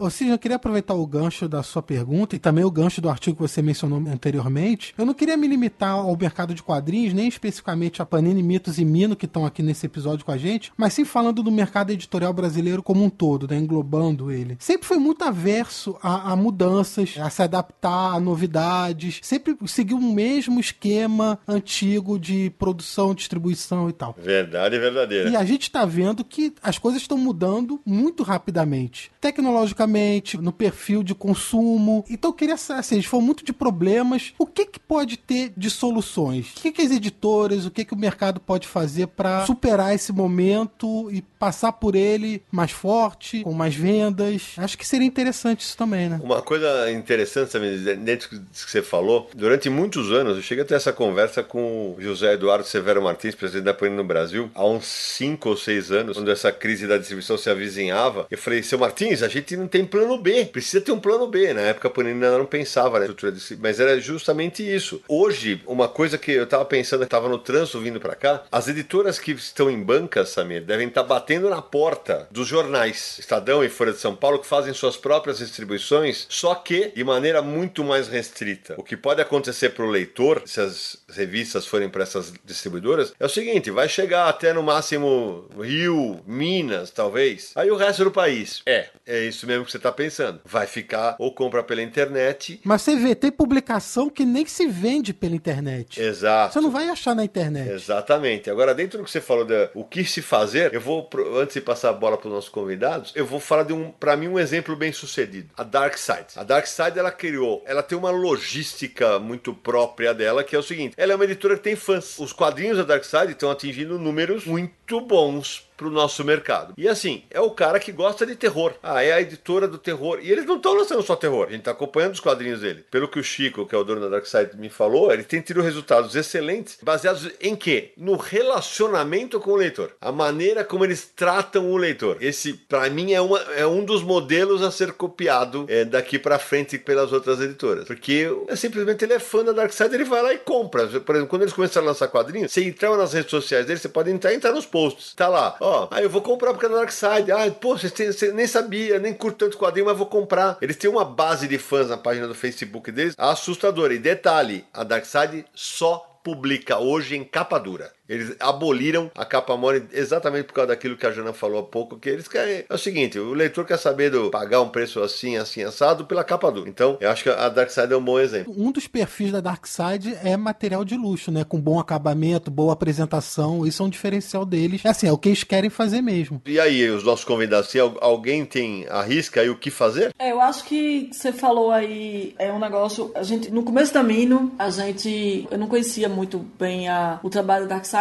quatro anos atrás, acho que nem era tão forte quanto é. Mas uma vez a gente, com Jesus, que é o, pra quem não conhece, cuida da parte. Enfim, ele, ele vai nas livrarias e faz algumas coisas de marketing da Dark Side. E a gente, uma vez ele chegou pra mim e falou: Nossa, a gente conversando um dia, a gente foi fazer um evento junto. E eu falei, cara, esses caras estão eles estão muito da frente, assim. Porque é verdade, assim. E é uma coisa que a gente tentava fazer. E aí, quando eu falo que eu acho que no último ano a gente perdeu um pouco isso, veja só, eu não acho que isso é o caminho, talvez, pra Panini. Aquele negócio que eu falei, pra Mino, a Mino tem suas características quando a gente conseguiu vender, fazer o primeiro ano, a gente fez o primeiro ano espetacular, assim, porque a gente lançou 11 quadrinhos de 11 autores nacionais e a gente esgotou todas as tiragens, dos 11, sem nenhuma rede. A gente fez isso investido no relacionamento com nossos leitores. E a gente fez isso criando uma marca, criando uma, uma ligação com os nossos leitores, porque a gente não vendia nas redes, então a gente tinha que vender no corpo a corpo. E não eram tiragens pequenas. Na época eu achava que eram tiragens pequenas porque eu não, não sabia quanto eram as tiragens. A gente vendeu é, Hermínia, com um quadrinho difícil, assim. A gente vendeu 2 mil. Hermínia não é pouco. Falando isso sem as redes. A gente vendeu 3 mil e a cacetada lavagem. A gente vendeu. Acho que o quadrinho que a gente vendeu menos vendeu no primeiro ano, em seis meses de quadrinho, sete meses, a gente vendeu 1.500. Sem Amazon, sem é, cultura, sem Saraiva, sem nenhuma rede. Focando o quê? No relacionamento, no nosso público e nessa venda, em criar esse apelo. Quando eu falo que, para nossa questão, no nosso modelo, no nosso tamanho, a distribuição acaba não sendo tão importante, não pesando tanto, porque a gente tem um público de 1.500, 2.000. A gente sabe que o nosso público é restrito. A gente faz um quadrinho mais de nicho. Eu tenho que atingir 1.500 pessoas, eu tenho que atingir 2.000 pessoas. Eu não tenho que vender 14 mil igual a Bonelli vende. Então, lógico que eu consigo alternativas muito mais fáceis. Que a gente tá fazendo e que todo mundo na Mino se juntou, a gente tá fazendo um esforço real, assim, investindo e tal.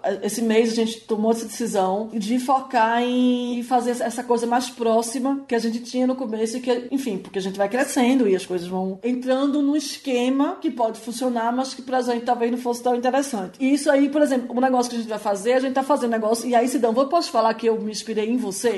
Obrigado. Não em você, uma conversa que a gente já teve. Você me contou de como você fazia aquelas sessões quando você trabalhava na Conrad. Você fazia sessão de leitor e de. Sessão de carta. De carta e todas essas coisas, e como aquilo faz sucesso. Eu e o Cassius Medawar. Exatamente. Aí eu fui pegar umas coisas suas e realmente eram incríveis. E funcionava, decidão. Funcionava. E as pessoas gostam dessa coisa mais próxima, assim. E a gente, como editora pequena, a gente pode fazer isso. Porque talvez uma Panini não consiga, pelo tamanho. E aí a gente tá fazendo, por exemplo, agora um. Inclusive, que eu acabei de chamar o Coders Pods pra escrever um- uma coisinha sobre o Hellboy. Um monte de gente escrevendo coisas. E vai ser impresso, porque a gente gosta de coisa impressa. E vai mandar pra nossa base de fãs que a gente sabe que compram regularmente mim. Bacana. E a gente vai fazer essas ações que pra gente, eu acho que são um caminho. Lógico, pensando que a gente é Entendi. pequena e que a gente não faz quadrinho pra milhões, faz quadrinho de nicho. E eu acho que é isso. A gente tem que pensar em alternativas. Não acho que o mercado vai, sabe, ah, não, isso é uma fase, porque eu não acho, como o Eric falou, é, não, é- eu não acho que é uma fase, eu acho que é uma mudança de comportamento atrelada a um momento difícil. Mas eu acho que é as duas coisas. E eu acho que todo mundo tem que se reinventar. Entendi. Porque senão, quem não se reinventar não vai sair. E só para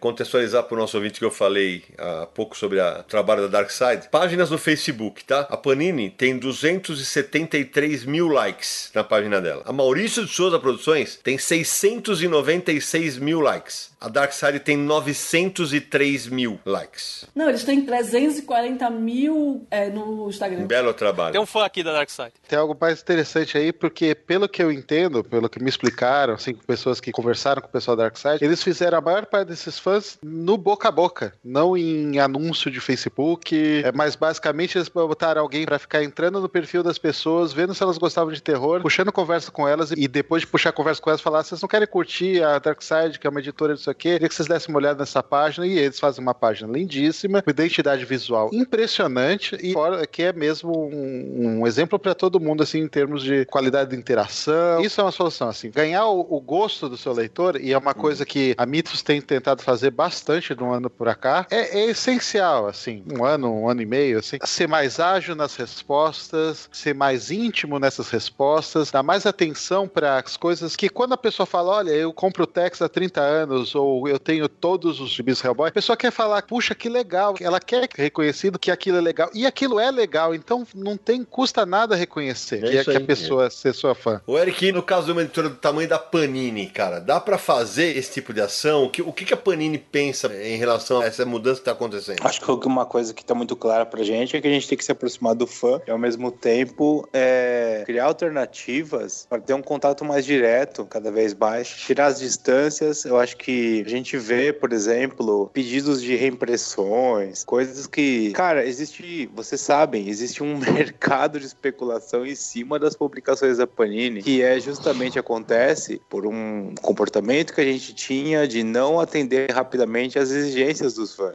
Então, esse tipo de coisa, estamos prestando muita atenção. A gente quer ser cada vez mais ágil, quer manter as demandas é, bem atendidas. E, ao mesmo tempo, há uma preocupação muito grande em criar coisas exclusivas justamente para os fãs que interagirem diretamente conosco. Acho que o que a Janaína está falando é especialmente importante, que é essa atenção que você tem que ter com o cara que é o seu fã, que é o cara que compra sempre. Esse tipo de coisa a gente leva muito a sério e pretende investir muito nisso sim. Acho que o problema da distribuição nas grandes livrarias, quando a gente fala de inadimplência e tudo isso, né? Na verdade, acaba sendo uma oportunidade para a gente se reinventar.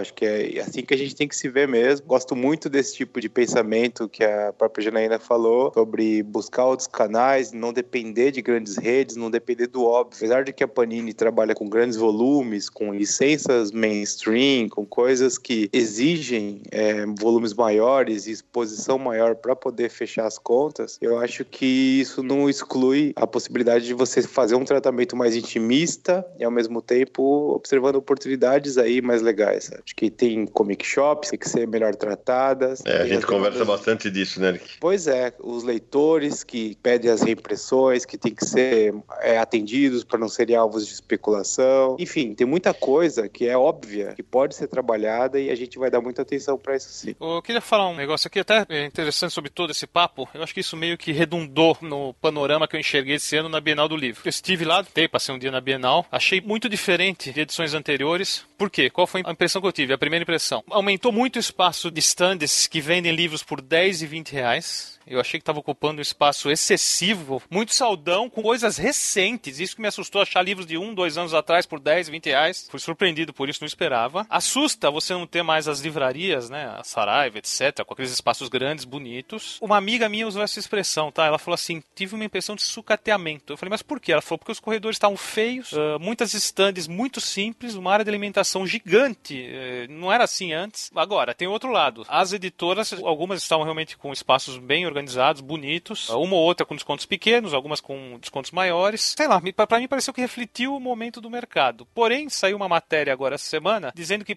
para as editoras foi bom a Bienal, naquele contato direto com seus leitores, né? Na venda direta, vamos dizer assim. Eu acabei de falar, muitas dando desconto, etc. A Panini estava com um belíssimo stand lá, 20% de desconto em todos os materiais, né? Obviamente eu entrei também, comprei alguma coisinha, etc. Então é isso, eu queria a impressão de vocês sobre essa Bienal. Eu tô passando o que eu senti aí. Uma das coisas que a gente, conversando com colegas, é que o simples fato de você ter menos expositores, que eu acho que ficou bem óbvio para todo mundo, né? Uhum. O pavilhão estava visivelmente muito menos ocupado e ao mesmo mesmo tempo, o público não diminuiu muito. Então você imagina que, na verdade, aquela grana potencial de compras dessas pessoas todas foi dividida entre menos expositores. Então, uhum. óbvio que, pela matemática simples, os expositores tiveram uma parcela maior desse dinheiro, por isso que pode ter sido o resultado melhor. Do lado da Panini, a gente ficou satisfeito, cumprimos as nossas metas, foi bem interessante. Tivemos alguns produtos que a gente levou exclusivamente para a Bienal, como é, séries de mangás novos, que nem o Boruto, Dragon Ball Super, teve o Rick Morty, por exemplo, que foi uma surpresa que ninguém estava esperando, que a gente lançou diretamente na Bienal. Então, enfim, é, a gente usou o evento como um, um importante chamariz para esses produtos novos aí. E eu acho que tem isso, tem momento, tem tudo isso que você falou, Naranjo, mas é a grana daquele mesmo público dividida entre menos pessoas.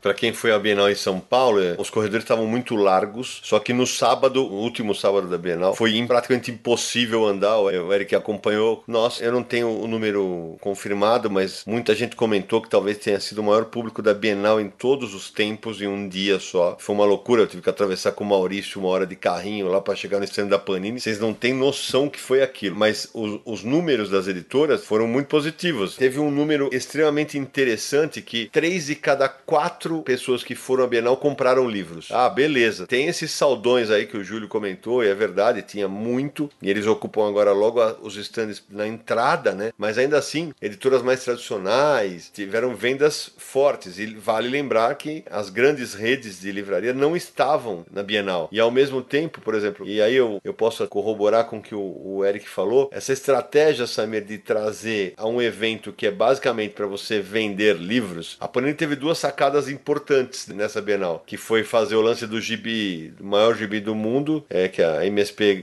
e a Panini conseguiram ganhar o recorde mundial, entraram no Guinness, né? E o anúncio do crossover com a DC Comics, que a gente comentou no último programa, que a Bienal não é tradicionalmente lugar para anúncios, é geralmente de palestras. É uma maneira que a editora e a MSP encontraram para estreitar laços com os fãs e se manter na mídia o tempo inteiro. Ah, vale citar que a Comics estava lá, né? Também com um belo stand. Quando eu passei lá, tava bem E cheio. pelo que eu sei, pra eles foi bom, assim. Não sei se foi tão bom quanto. Mas enfim, eu sei que não foi ruim. E a Comics é uma coisa que a gente. Assim, eu particularmente me preocupo muito, porque eu acho que, apesar de todos os problemas, se a Comics fechar, vai ser uma enorme perda para o mercado de quadrinho. A Comics, eu acho que ela é essencial para o nosso mercado. Eu acho que o trabalho da Comics é para a cena independente, para a cena das pequenas editoras, por tudo que eles representam, eles têm um papel fundamental no mercado brasileiro e a gente tem que respeitar. Pra mim, que vem de uma cena mais independente de quadrinho, a gente acha, sempre associa a comics como a, a loja que vende Panini, Mitos e, enfim, que vende esse quadrinho mais mainstream. Mas o Jorge é um grande incentivador do quadrinho alternativo, assim. O Jorge, pra todo mundo de São Paulo, tipo, o Ivan fala que ele deve muito ao Jorge. Você sempre falou isso, Sidão, que você, tem, você é mó grato ao Jorge. Sim. O Ivan que a Jana tá sendo é o Ivan Costa, um dos curadores da CCXP. Ao Ivan Costa, exatamente, é. Eu não imagino a Mino ter conseguido virar uma editora legal sem o apoio do Jorge, assim. Eu- Assim, eu falo isso porque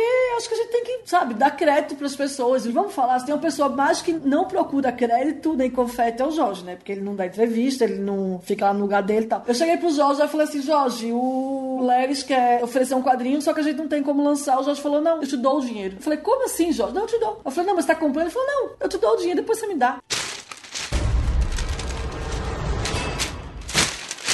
Só pra gente fechar o assunto bienal, é o seguinte, eu achei uma matéria do Estadão aqui, em que diz que houve menos visitantes, foram 663 mil pessoas, a expectativa era bater as 700 mil pessoas de dois anos atrás, né? Mesmo assim, o ticket médio cresceu 33% em relação à edição passada. O número final por pessoa foi de R$ 161,57. E aí eh, tem os números da Bienal. O investimento estimado 32 milhões, a área total ocupada 75 mil metros quadrados, 197 expositores. Aí vem visitação escolar, 100 mil alunos, 15 mil escolas e assim por diante. Você estava falando da Bienal e eu estava pensando no FIC, que é nossa Bienal, né? Que é a Bienal do quadrinho alternativo. E, assim, em termos de, de venda e de evento. É engraçado como a gente fica, às vezes, com essa cabeça de desconto, desconto. O FIC passou vários problemas, né, Sidão? Como você pôde... Você estava mais próximo a acompanhar. E a gente montou um stand que era o stand... Lógico, gente, é o stand FIC, né? É o que tá nome, enfim, é aquela coisa FIC lá. Mas um stand legal, a gente vestiu, levou todo mundo tal. Mesa de sinuca. É, mesa de sinuca, que foi, né, digamos, um, uma atração à parte. E era um, era um boteco da mina no FIC, porque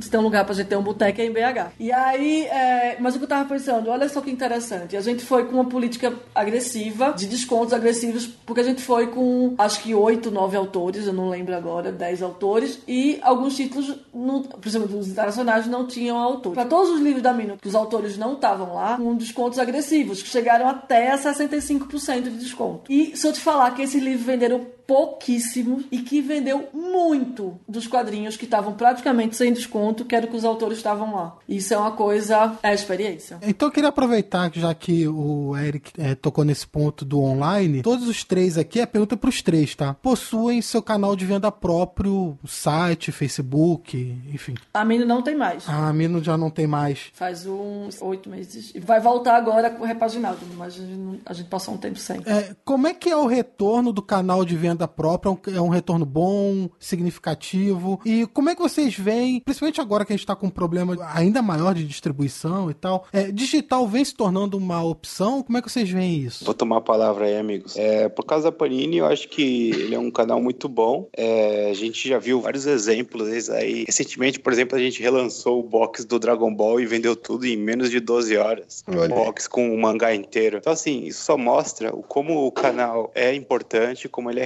relevante. E a gente quer investir muito nisso, não só para aumentar as vendas, mas também para poder ter uma oferta cada vez melhor de produtos exclusivos, que eu acho que é justamente o que pequeno estalo aí que pode transformar a loja própria de uma editora como um lugar especial e que o leitor quer sempre voltar. Entendi. É algo parecido também na questão da, Mitos, né? A gente tem inclusive um retorno de. Porque tem coisas que a gente só vende nas bancas e no nosso site, porque não tem SBN. Então a gente tem um retorno muito grande disso e também nos permite isso, assim, fazer produtos especiais. Agora a gente fez uma caixa especial de hacking numerada, que tá saindo muito bem, né? Dentro do fato de que ela, que ela é uma edição limitada e cara, né? Assim. Então a intenção é, é investir cada vez mais nele mesmo, porque é, dá um retorno, é, ele é certo, né? Essa, é, com certeza nós vamos pagar para nós mesmos. Ô, Júlio, mas isso hoje, nos dias atuais, as livrarias são com dificuldade para pagar para as leituras, beleza, mas eu lembro que até alguns anos, quando era mais ou menos saudável a, a situação financeira das livrarias, se as editoras colocassem num preço muito baixo em seus próprios sites, as livrarias estrilavam, não é isso? Porra, então por que, que eu vou comprar de você se você tá vendendo direto? Aí vocês tinham que ter um jogo de cintura para não praticar um preço tão mais competitivo, não era isso? De fato, isso acontece mesmo, mas é que hoje em dia não tem tanta influência mesmo. E também tem isso, quando o canal ele é muito forte, ele tem se fortalecido, aí tem se a pessoa falar, olha, não, não vou comprar, fala, então vou vender por aqui. O ideal, na verdade, é sempre você preservar os parceiros, tá? É por isso que, inclusive, essas livrarias deixaram de pagar há um bom tempo. A maioria das editoras foram continuando mandando na esperança de que, ah, eles vão vender, eles vão resolver e eles vão manter essa parceria de todos esses anos. O problema é que eles não fizeram isso. É, chega uma hora que fica insustentável, né? E aí você fica com medo que o buraco fique maior, só piore. É, isso é normal, né, de editoras e os pontos de venda terem essa, esse tipo de conversa. É, o Júlio falando, eu me lembrei no mercado estrangeiro, nos Estados Unidos, quando a DC decidiu vender quadrinhos digitais simultaneamente com físico. E eles tiveram que ter uma reunião com as distribuidoras e lojas de comic shop para que quando a edição chegasse no digital, chegasse com o mesmo preço do impresso e só baixasse depois, porque senão estavam preocupados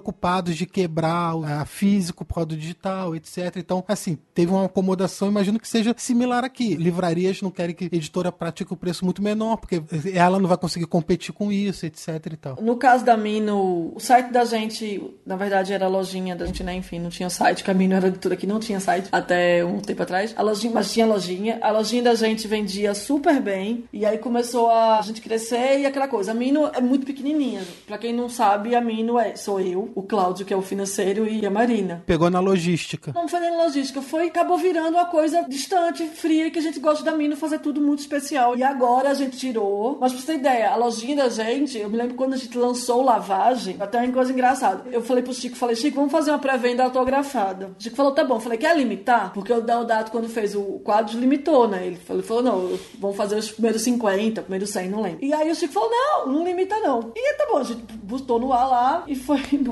No outro dia, já tinham vendido 328. E a gente tirou do ar pra venda limitada porque o Chico tinha que autografar. E quem já pegou um autógrafo do Chico, você sabe, né, Sidão, que você já passou com isso? É 8 horas pra cada autógrafo. Ficou eu e o Chico aqui em casa, porque o Chico mora em João Pessoa, eu e ele aqui em casa, tipo um feriado inteiro pro Chico autografar e dedicar porque ele também é preciosista, para 300 e cacetada pessoas que vendeu em 14 horas. Só quem já viu um autógrafo do Chico sabe o que ele faz no autógrafo, né? É impressionante. O cara desenha uma página pra você. Pois é. E assim, ele e o Lelis, né? Lamino, ninguém senta junto pra fotografar com o Lelis porque é humilhação. É... A gente vai voltar com a lojinha da Mino agora em setembro. Ela volta repaginada, melhor, com um monte de coisa interessante. E a gente vai voltar porque a gente vai trazer coisas legais do Três Buracos. Eu já te mostrei umas páginas, não, que tá incrível. É o próximo trabalho do Chico. É, do Chico, e vai ser sucesso. A gente não conseguia mais fazer as pré-vendas autografadas, a gente não conseguia fazer isso. Pra fazer uma lojinha só pra estar tá lá e não sei o quê, não tinha nada a ver com a mim não, não responder imediatamente. Essas questões que pegaram. Então a gente preferiu tirar, organizar tudo, botar o site, botar o canal, botar tudo, azeitar tudo e agora vai voltar pra, pra valer. E com essa proposta, com diferenciais. Já que o Samir falou agora há pouco do online, a gente não pode terminar esse programa sem falar do fator Amazon, né? Porque a gente já comentou isso mais de uma vez aqui no Confins do Universo. Ninguém é hipócrita aqui. Todo mundo adora comprar com desconto que dá Amazon no Universo HQ. É, a gente não faz as promoções que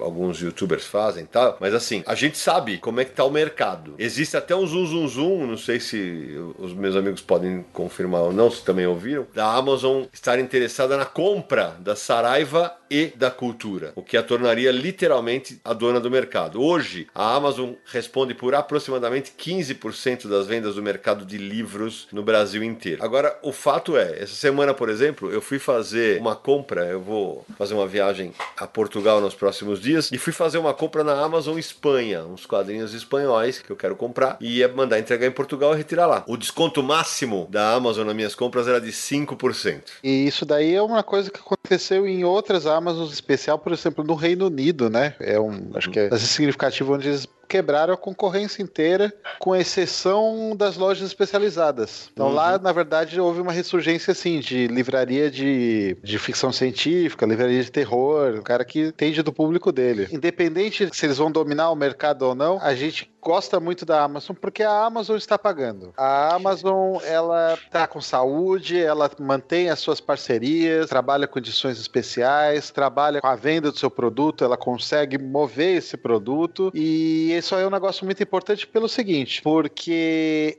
houve lá, sei lá, pro meio do ano passado, uma perspectiva que talvez o mercado fosse melhorar, porque continuava aquecido e estava se segurando muito bem. Então, por exemplo, a Mitos falou assim: olha, a gente está mudando a nossa cara, a gente está se aproximando do consumidor, a gente está criando coisa. Vamos apostar, vamos trazer coisas legais, com uma qualidade legal, com um acabamento especial e que são para o público que quer algo além do feijão com arroz, que quer um material diferente. Então, assim, a gente aumentou o número de produtos que a gente lançava. A gente trouxe produtos do mercado francês, a gente trouxe produtos de outras editoras como a IDW, com quem a gente não trabalhava. E aí o mercado este ano só arrochou, arrochou, arrochou, arrochou de tal hum. maneira que tem produtos que a gente anunciou e que a gente vai lançar, mas que a gente vai lançar em outro cronograma, ou a não ser que as coisas mudem. Então, assim, tem produtos que iam sair esse ano que vão sair no próximo. Entendi. Isso causa um custo, inclusive, né, Júlio? Assim, porque eu tô falando assim, porque você já comprou os direitos, muitas vezes já pagou, e aí você precisa fazer girar, e aí você tem que. É, é uma bola de neve, assim, isso não é uma coisa simplesmente, ah, não, vou adiar pro ano que vem, isso não vai causar nenhum problema. Houve um custo que a gente simplesmente não tá querendo que se torne um custo maior, aumentando o custo de impressão em cima de uma coisa que não vai vender nesse momento, né? O que a gente faz é lançar menos, divulgar mais aqueles,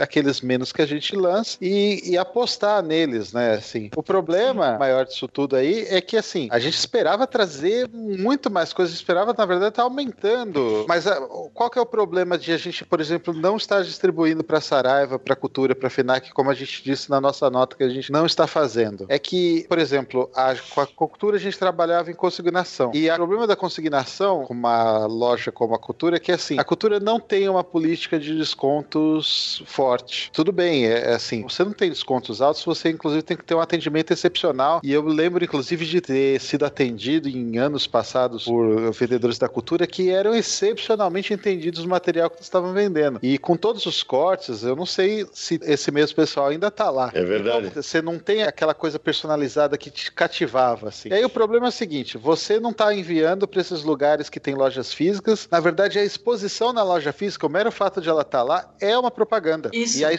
isso é importante você falar. E a cultura deve ficar muito triste com isso, mas tem coisas que a gente mandava pra cultura as pessoas iam lá naquelas lojas lindas do Conjunto Nacional, viam material, folheavam o material, falavam, nossa, que material incrível, e saiu e ia comprar na Amazon. Então, pra gente, por mais que a cultura não vendesse e depois nos devolvesse, ainda era importante no sentido que alguém vai comprar na Amazon porque viu na cultura. Exatamente. A gente tem um, uma coisa com a Amazon, a gente fez um livro exclusivo pra Amazon, que eles pediram e a gente fez um livro exclusivo pra eles. E não foi bom. Quando eu falo que não foi bom, assim, no final, eles compraram toda a tiragem, então se você. Não foi ruim, né? Porque eles pagaram e ok. Mas eu sei que esse livro podia vender muito mais. O que é que a gente percebeu? Exatamente o que você falou, Júlio, que acho que ninguém fala. Pro livro estar só na Amazon, as pessoas não iam nos lugares e viam os livros. E aí vendia menos na Amazon. Não é que vendia menos em outros lugares, vendia menos na Amazon. Digamos assim, né? Tem, sei lá, 100 lojas Saraiva. Você vende um, pra, um livro para cada uma dessas, da rede, você vendeu 100 livros. Mas fora isso, você ia vender não sei quantos livros na Amazon pelo fato de que as pessoas viram seu livro, conheceram no seu livro e agora é um, um esforço de divulgação que você tem que fazer sozinho Sim. e que custa mais caro. E isso é um fato que é, acontece assim automaticamente, porque todo mundo assim frequenta livrarias como Saraiva ou Cultura e pode tirar o celular do bolso na mesma hora, entrar em qualquer site da internet e fazer busca de preço. É, o problema da cultura é exatamente o que o Júlio falou. Ela acabou virando uma loja que não tem mais um atendimento tão específico, para quadrinhos pelo menos, como uma Ugra ou uma Zubiteria tinha, ou enfim, que as pessoas entendem, e também não tem um desconto da Amazon. E aí você fica num limbo, porque você não consegue ir pra nenhum dos dois lados, assim. E aí acontece o que você tá falando: a pessoa pega o celular e, e vê que não tem um vendedor pra conversar. Tem o lado forte deles, né? Porque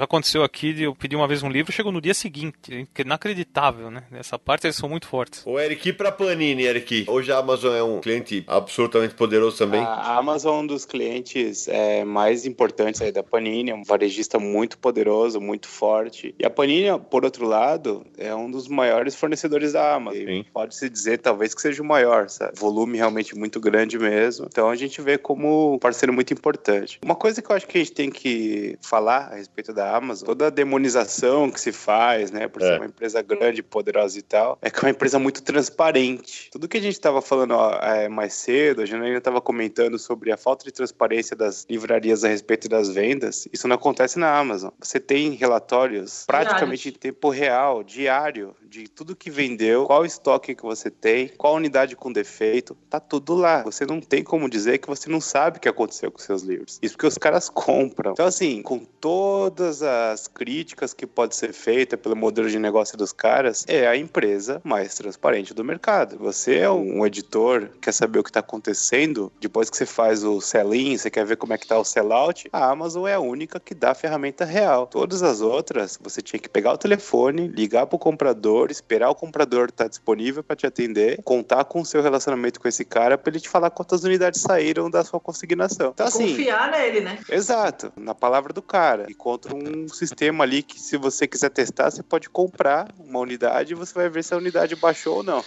Muitas pessoas falam do poder econômico da Amazon. É, e isso é inegável e eu acho que a gente vai ter grandes problemas. E eu não tô falando aqui que é maravilhoso, nem nada desse tipo. Mas como o Júlio falou, paga, né? Que, que é o meu, sempre o meu argumento também, mas eles pagam. O que eu acho que é incrível na Amazon é exatamente o que o Eric tá falando. É, o sistema funciona. E eu acho que nossa rede de varejo estava muito mal acostumada. Muito mal acostumada com eficiência. Aí eu não tô questionando nenhuma eficiência financeira. Eu tô questionando, por exemplo, na Amazon, eles têm logaritmos, não sei o quê. E na hora que eu entro na Amazon, a Amazon sabe mais o que eu quero comprar do que eu que sei. Porque na hora que eu entro na Amazon, eles não tem aquele vendedor que vai lá puxar e conversar. Olá, Janaína. E põe assim, eu acho que você vai gostar de. Os caras não erram, entendeu? Isso é muito importante. Eles entendem que a coisa mais valiosa que eles têm é o dado sobre os clientes que eles têm. Que é a coisa mais importante que a Mino tem, que é a coisa mais importante que a Panini tem. Todos esses dados, eles têm que ser usados para alguma coisa. E a única rede que usa isso para alguma coisa é a Amazon. Esse conhecimento do cliente que a Amazon tem é o mesmo conhecimento que o tiozinho, sabe aquele cara da banquinha que tinha antigamente, que já, ah, já deixei para você separado aqui seu negócio, você vai lá e compra tal. A Amazon faz isso numa escala gigante. E Jana, é muito importante deixar claro que a a Jana, pra quem eu a conheço há, um bom tempo, a a Jana relutou bastante em ir pra Amazon, né, Jana? Muito. A Amazon começou a vender Mino. Eu relutei bastante por questões, assim, porque eu sei, ideológicas, assim, não era por nada. Só que a Amazon falou, eu quero a Mino, e a Amazon começou a comprar em distribuidora. Porque a gente não fornecia pra Amazon. E a Amazon começou a comprar em distribuidora, e aí um dia eles mandaram meio assim, olha só, a gente já tá vendendo esses produtos, mas vamos sentar e conversar para os dois ganharem mais? E aí eu falei, bem, no meu protesto não tá funcionando muito, então é melhor a gente ver o que a gente pode fazer. É, é aquele negócio. E uma vez eu discuti com um lojista, porque ele falou assim: ah, você sabe que provavelmente daqui a cinco anos a Amazon vai quebrar a sua editora. Eu falei: o problema é que se eu não tivesse a Amazon, minha editora quebrava esse mês. Essa frase é muito poderosa. Se eu dependesse de você, que no caso estava me devendo, eu quebrava esse mês. Não, É o que você falou, eu digo a mesma eu- coisa. Eu digo a mesma coisa em relação a mitos. Assim, mesmo quando todo todo mundo estava pagando direitinho, estava funcionando tudo direitinho, a Amazon era o nosso melhor parceiro. Então, assim, eu não posso demonizar a Amazon nesse sentido. Hum. Existe um receio, e é um receio justo de se ter, de que todo monopólio é ruim. E a Amazon está caminhando para um monopólio. Mas em grande parte, vamos ser honestos aqui, porque eles são eficientes, porque eles hum. têm um modelo de que, que você pode discordar ou não, né, de como eles conseguem conquistar o mercado, mas eles previram a, a maneira de fazer isso de maneira direita, quer dizer, eles não estão dando um desconto que eles não são capazes de absorver, por exemplo. Eles não estão dando desconto que está tornando uma dívida, criando uma dívida tão impossível que você vai quebrar, que a livraria vai quebrar. Eles são exatamente assim, quem melhor é, nos fornece as informações, que nos faz entender o mercado e que, inclusive, assim, eles têm essa parceria de produtos especiais, eles têm um interesse de se tornar um parceiro em várias outras etapas, fora vender o seu livro. Então, é, não se pode reclamar da Amazon nesse sentido. A Amazon, enquanto parceiro comercial, é uma coisa para elogiar até não poder mais. Agora, como um negócio assim, é, filosoficamente falando, é, você pode ter essas reservas, mas enquanto parceiro comercial, é o que tem, é o melhor que tem. E não se pode criticar isso. O problema é o monopólio e não é a Amazon. O problema é o monopólio. O problema é uma empresa ter tanto poder. Não acho que se a cultura tivesse tanto poder, se a Saraiva tivesse tanto poder, é, isso seria diferente. Quando se propôs várias políticas para ajudar as pequenas livrarias, essas mesmas livrarias que agora estão quebrando com a Amazon foram terminantemente contra. A gente sabe que elas trabalharam para impedir várias coisas, várias medidas protecionistas. As grandes redes trabalharam contra isso. Medidas que podiam proteger as pequenas. E eu tenho certeza, e eu tô falando isso do mesmo jeito que não estou falando que a Saraiva é ruim, não estou falando que a cultura é ruim. Inclusive porque tem pessoas muito boas e muito dedicadas e estão batalhando muito. O capitalismo é uma merda. O, nesse aspecto, poder é difícil, é muito complicado, sabe? Mas eu acho só que eh, volta aquele negócio. Meu problema é com a simplificação. Meu problema é com o pensamento pequeno. Só para arrematar esse papo, a MSP criou uma loja dentro da Amazon também, onde aglutinou todos os produtos das 27 editoras com que a empresa trabalha. E vai indo muito bem, obrigado. Ô Sidney, vocês estavam aí falando dessa lei, que você fez um, uma, uma, simulação de compra na Amazon Espanha, né? Deu 5% de desconto. Quem comenta muito isso com a gente é o Sérgio Codespot, que mora em Luxemburgo. E ele fala que nas Amazons da Europa, quando ele vai fazer compra, praticamente nenhuma tem desconto. E aqui no Brasil tá tramitando um projeto de lei também para limitar grandes descontos em, em, varejistas. Então, isso é um assunto que não terminou, não, e ainda vai dar muito pano para manga. Exatamente. O que, é que vocês acham dessa lei? Vocês têm alguma opinião formada sobre isso? De verdade, eu não li texto da lei para valer. Seria leviano se estivesse falando. Ah, eu não li o texto da lei, mas pelo que eu entendo, é justamente isso de você ter uma restrição de desconto. Até 10%. Preço... É. Isso, sobre um produto recém-lançado. No então, primeiro ano de. É, isso. basicamente é isso. E você protege com isso o pequeno que não consegue segurar grandes descontos. Então, assim, honestamente, eu acho positivo. O varejista, positivo pro editor, mas consumidor perde, né? Porque ele perde os descontos. Mas eu acho que no longo prazo é uma coisa muito mais sustentável para todo mundo. Essa lei que talvez salvasse a cultura e não só os pequenos, mas talvez esses que estão ruim das pernas, ela já teve risco de ser aprovada antes, ela já foi proposta e essas próprias redes que foram os grandes entraves nesse processo. Essas redes que agora não estão sofrendo. Muito bem observado. O Eric, já que você falou de editora pequena, queria só um depoimento teu. Como é que é para você, cara? Porque, beleza, uma coisa quando você tá negociando com a Panini, é, eu sei que você não negocia diretamente com as livrarias, mas uma coisa é estar do lado da Panini, né? E, pô, a Panini é uma editora de quadrinho do Brasil, ela tem poder de barganha para negociar dívidas tal. E e negociar exposição também de produtos. E quando você, a gente brincava fora do ar, quando sai o, o Pelé e entra o Edson, aí é o Eric da Draco. Como é que funciona para você, velho? Muito parecido com os depoimentos do que a própria Jana trouxe. A realidade é uma editora pequena. Você, com um representante, você consegue algum poder de barganha, você consegue. Assim, o representante nada mais é do que aquele. É quase um, um cheat de game, sabe? É um código para você ter acesso a todos os compradores e contatos comerciais, sabe? E aí com isso você consegue colocar os livros dentro de uma livraria. Mas ao mesmo tempo, antes de trabalhar com representante, era isso, é você criar relacionamento. Cara, todo comércio, metade do trabalho, para não dizer 70% do trabalho é relacionamento. Sim, e aí é quando o pessoal conhece seu trabalho, conhece seu catálogo, sabe que a sua editora tem um trabalho interessante, que é relevante, Aí você faz as colocações, você faz. É muito mais, na verdade, quanto você está disposto a, a, arriscar como empresário do que a livraria em si.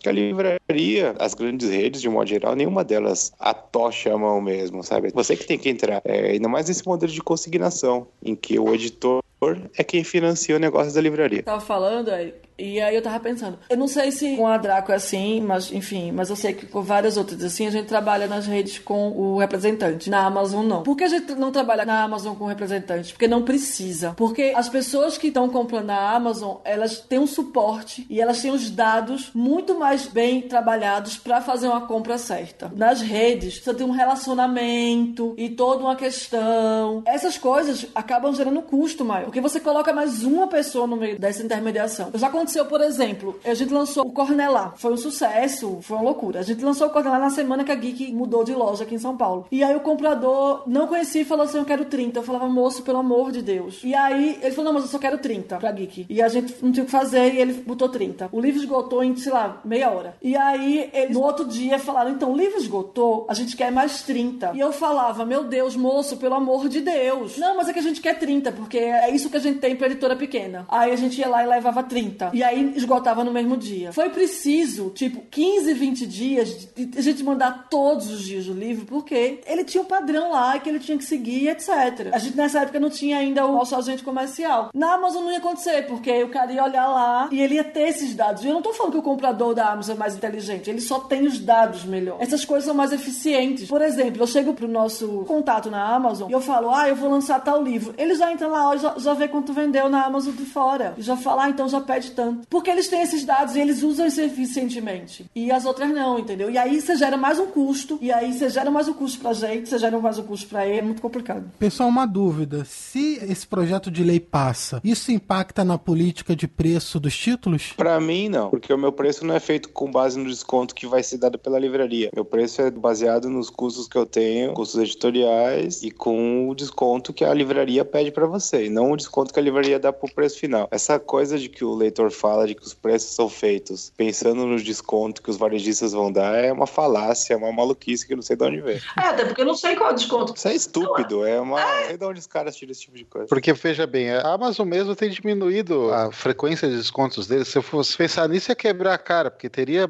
colocado o preço lá em cima e não ia vender. E ia ter problema do mesmo jeito. Quer dizer, tem que fazer o preço que é justo e o preço que vale a pena ser cobrado é aquele que paga seus custos e te dá um pequeno lucro, pelo menos. Eu recebi uma mensagem de um leitor e assim, e eu tenho certeza que ele mandou essa mensagem com a maior boa vontade, falando assim: o labirinto custa R$ 84,90. A Amazon tá vendo por 39 e esgotou, porque vendeu realmente uma loucura, alguns poucos minutos, assim, vendeu, sei lá, 300. Então, não era hora de você pensar e talvez vender por R$ 39,90? O que ele não entende é que eu adoraria vender por R$ 39,90. Só que se eu vendesse por R$ 39,90, eu não pago a gráfica. E aí, o que, que eu faço? Eu falo, melhor não vender. Ah, você prefere que encalhe? Prefiro, porque senão vou estar pagando pra vender o livro. Bom, moçada, o papo tá espetacular. Daria pra gente fazer talvez dois programas, olha, fica a dica aí, né? É, quem sabe a gente possa prolongar essa discussão para uma parte 2 mais para frente. Antes de encerrar, eu só queria é, lembrar também que a, a Jana falou rapidamente de distribuidoras pequenas, que faltou nominal. Eu lembrei da leitura de Minas, do grupo de Minas Gerais, lembrei da Livrarias Curitiba, que também fazem distribuições mais regionais, assim, mas aí sempre no aspecto de livraria, né? Então, São lojas muito boas. Né? Exatamente, Eric. Muito bem lembrado.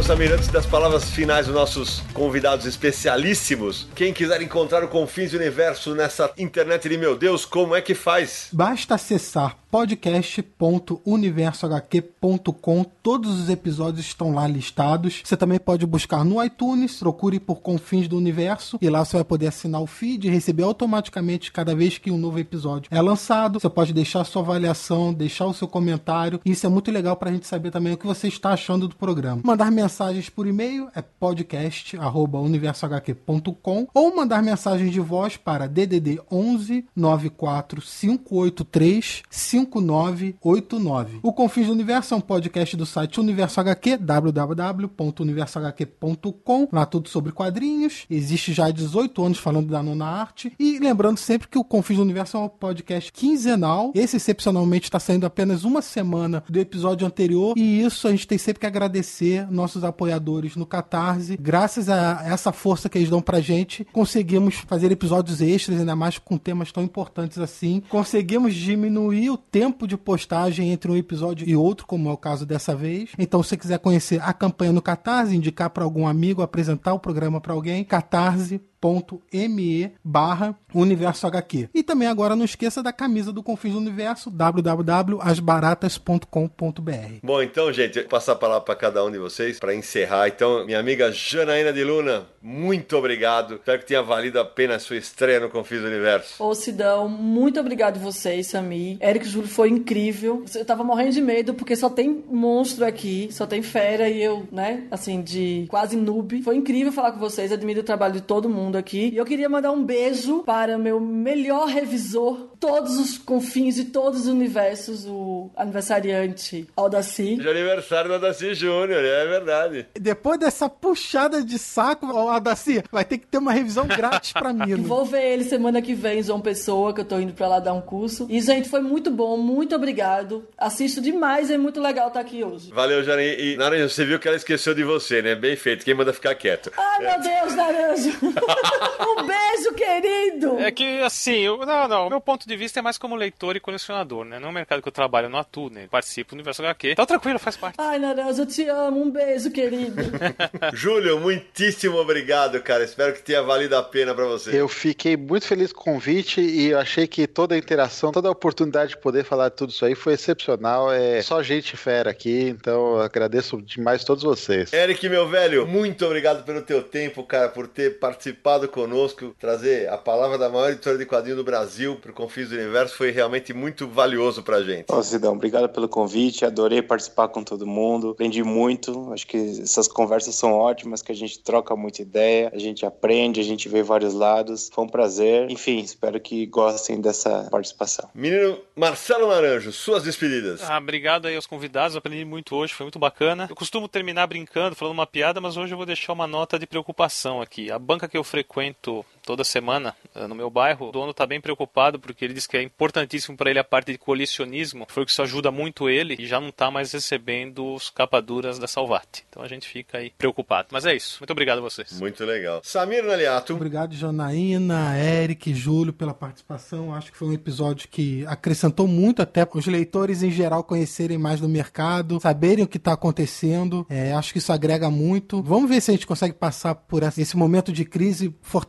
fortalecidos, o mercado como um todo fortalecido, porque livros, quadrinhos principalmente, que a gente ama tanto, e também que editores e distribuidoras e lojistas, toda essa cadeia comece a pensar um pouco mais fora da caixinha, procurando alternativas, é, vendo o que os leitores querem, procuram para mudar a situação. É isso aí, eu queria agradecer demais de novo a Jana, ao Júlio, ao Eric, Samir, Naranja, todo mundo que apoia o projeto do Confis do Universo do Universo HQ. E lembrar o seguinte: a gente trabalha com quadrinhos, cara, e é o seguinte, é a nossa paixão. Eu, por ser o mais veterano aqui, já passei por algumas crises nesse mercado, inclusive em, em duas delas perdi o emprego. A gente vai passar por elas. Só que esta daqui exige reinvenção, especialmente porque a gente trabalha com um negócio que, apesar de a gente amar, é supérfluo. Quadrinhos, um momento de crise, é, no caso, o pai que tem uma criança, ele vai optar por comprar um gibi ou leite pro filho. Então é muito claro que vai ser o leite. Ah, mas se a gente investir no leitor adulto, se o cara perder o emprego, ele vai ter que cortar no vício do bem, que é o quadrinho, ou em outras coisas, uma Netflix, uma net, tudo isso aí. Então é o seguinte, a gente tem que pensar juntos, como o Júlio falou para mim fora do ar antes de começar o programa, é importante que todo mundo se ajude nesse momento, porque é importante para todos nós que o mercado de quadrinhos siga firme e forte. E a gente se encontra no próximo episódio de Confins do Universo.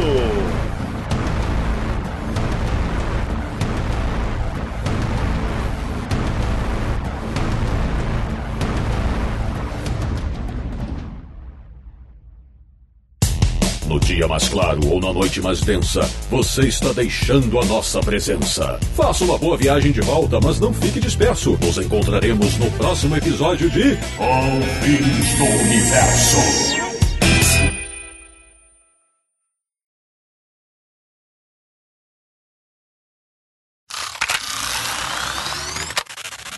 Pessoal, nesse episódio do Confis Universo, excepcionalmente a gente não teve os extras, os erros de gravação. Mas ainda assim, tem uma informação adicional que a gente quer incluir. Quando a gente gravou o episódio, o lance da recuperação judicial da Abril era uma novidade. A gente não sabia ainda qual seria a extensão disso. Pois bem, depois que a gente recebeu a versão editada, descobrimos que a Abril incluiu no pacote, entre aspas, das coisas que ela não vai pagar, a rescisão de mais de 800 funcionários, inclusive a multa dos 40% do fundo de garantia por tempo de serviço. Então fica aqui o nosso repúdio, repúdio de toda a equipe do Confins Universo, a essa decisão que eu poderia classificar como ardilosa dos atuais administradores da Editora Abril, que são mais de 800 pessoas envolvidas e muito mais, né? Porque cada um tem uma família pendurada. Então fica aqui o nosso repúdio a essa medida descabida e o nosso apoio, nossa força a todos os profissionais que saíram da Abril e estão de volta ao mercado de trabalho. É isso. Este podcast foi editado por Radiofobia, podcast e multimídia.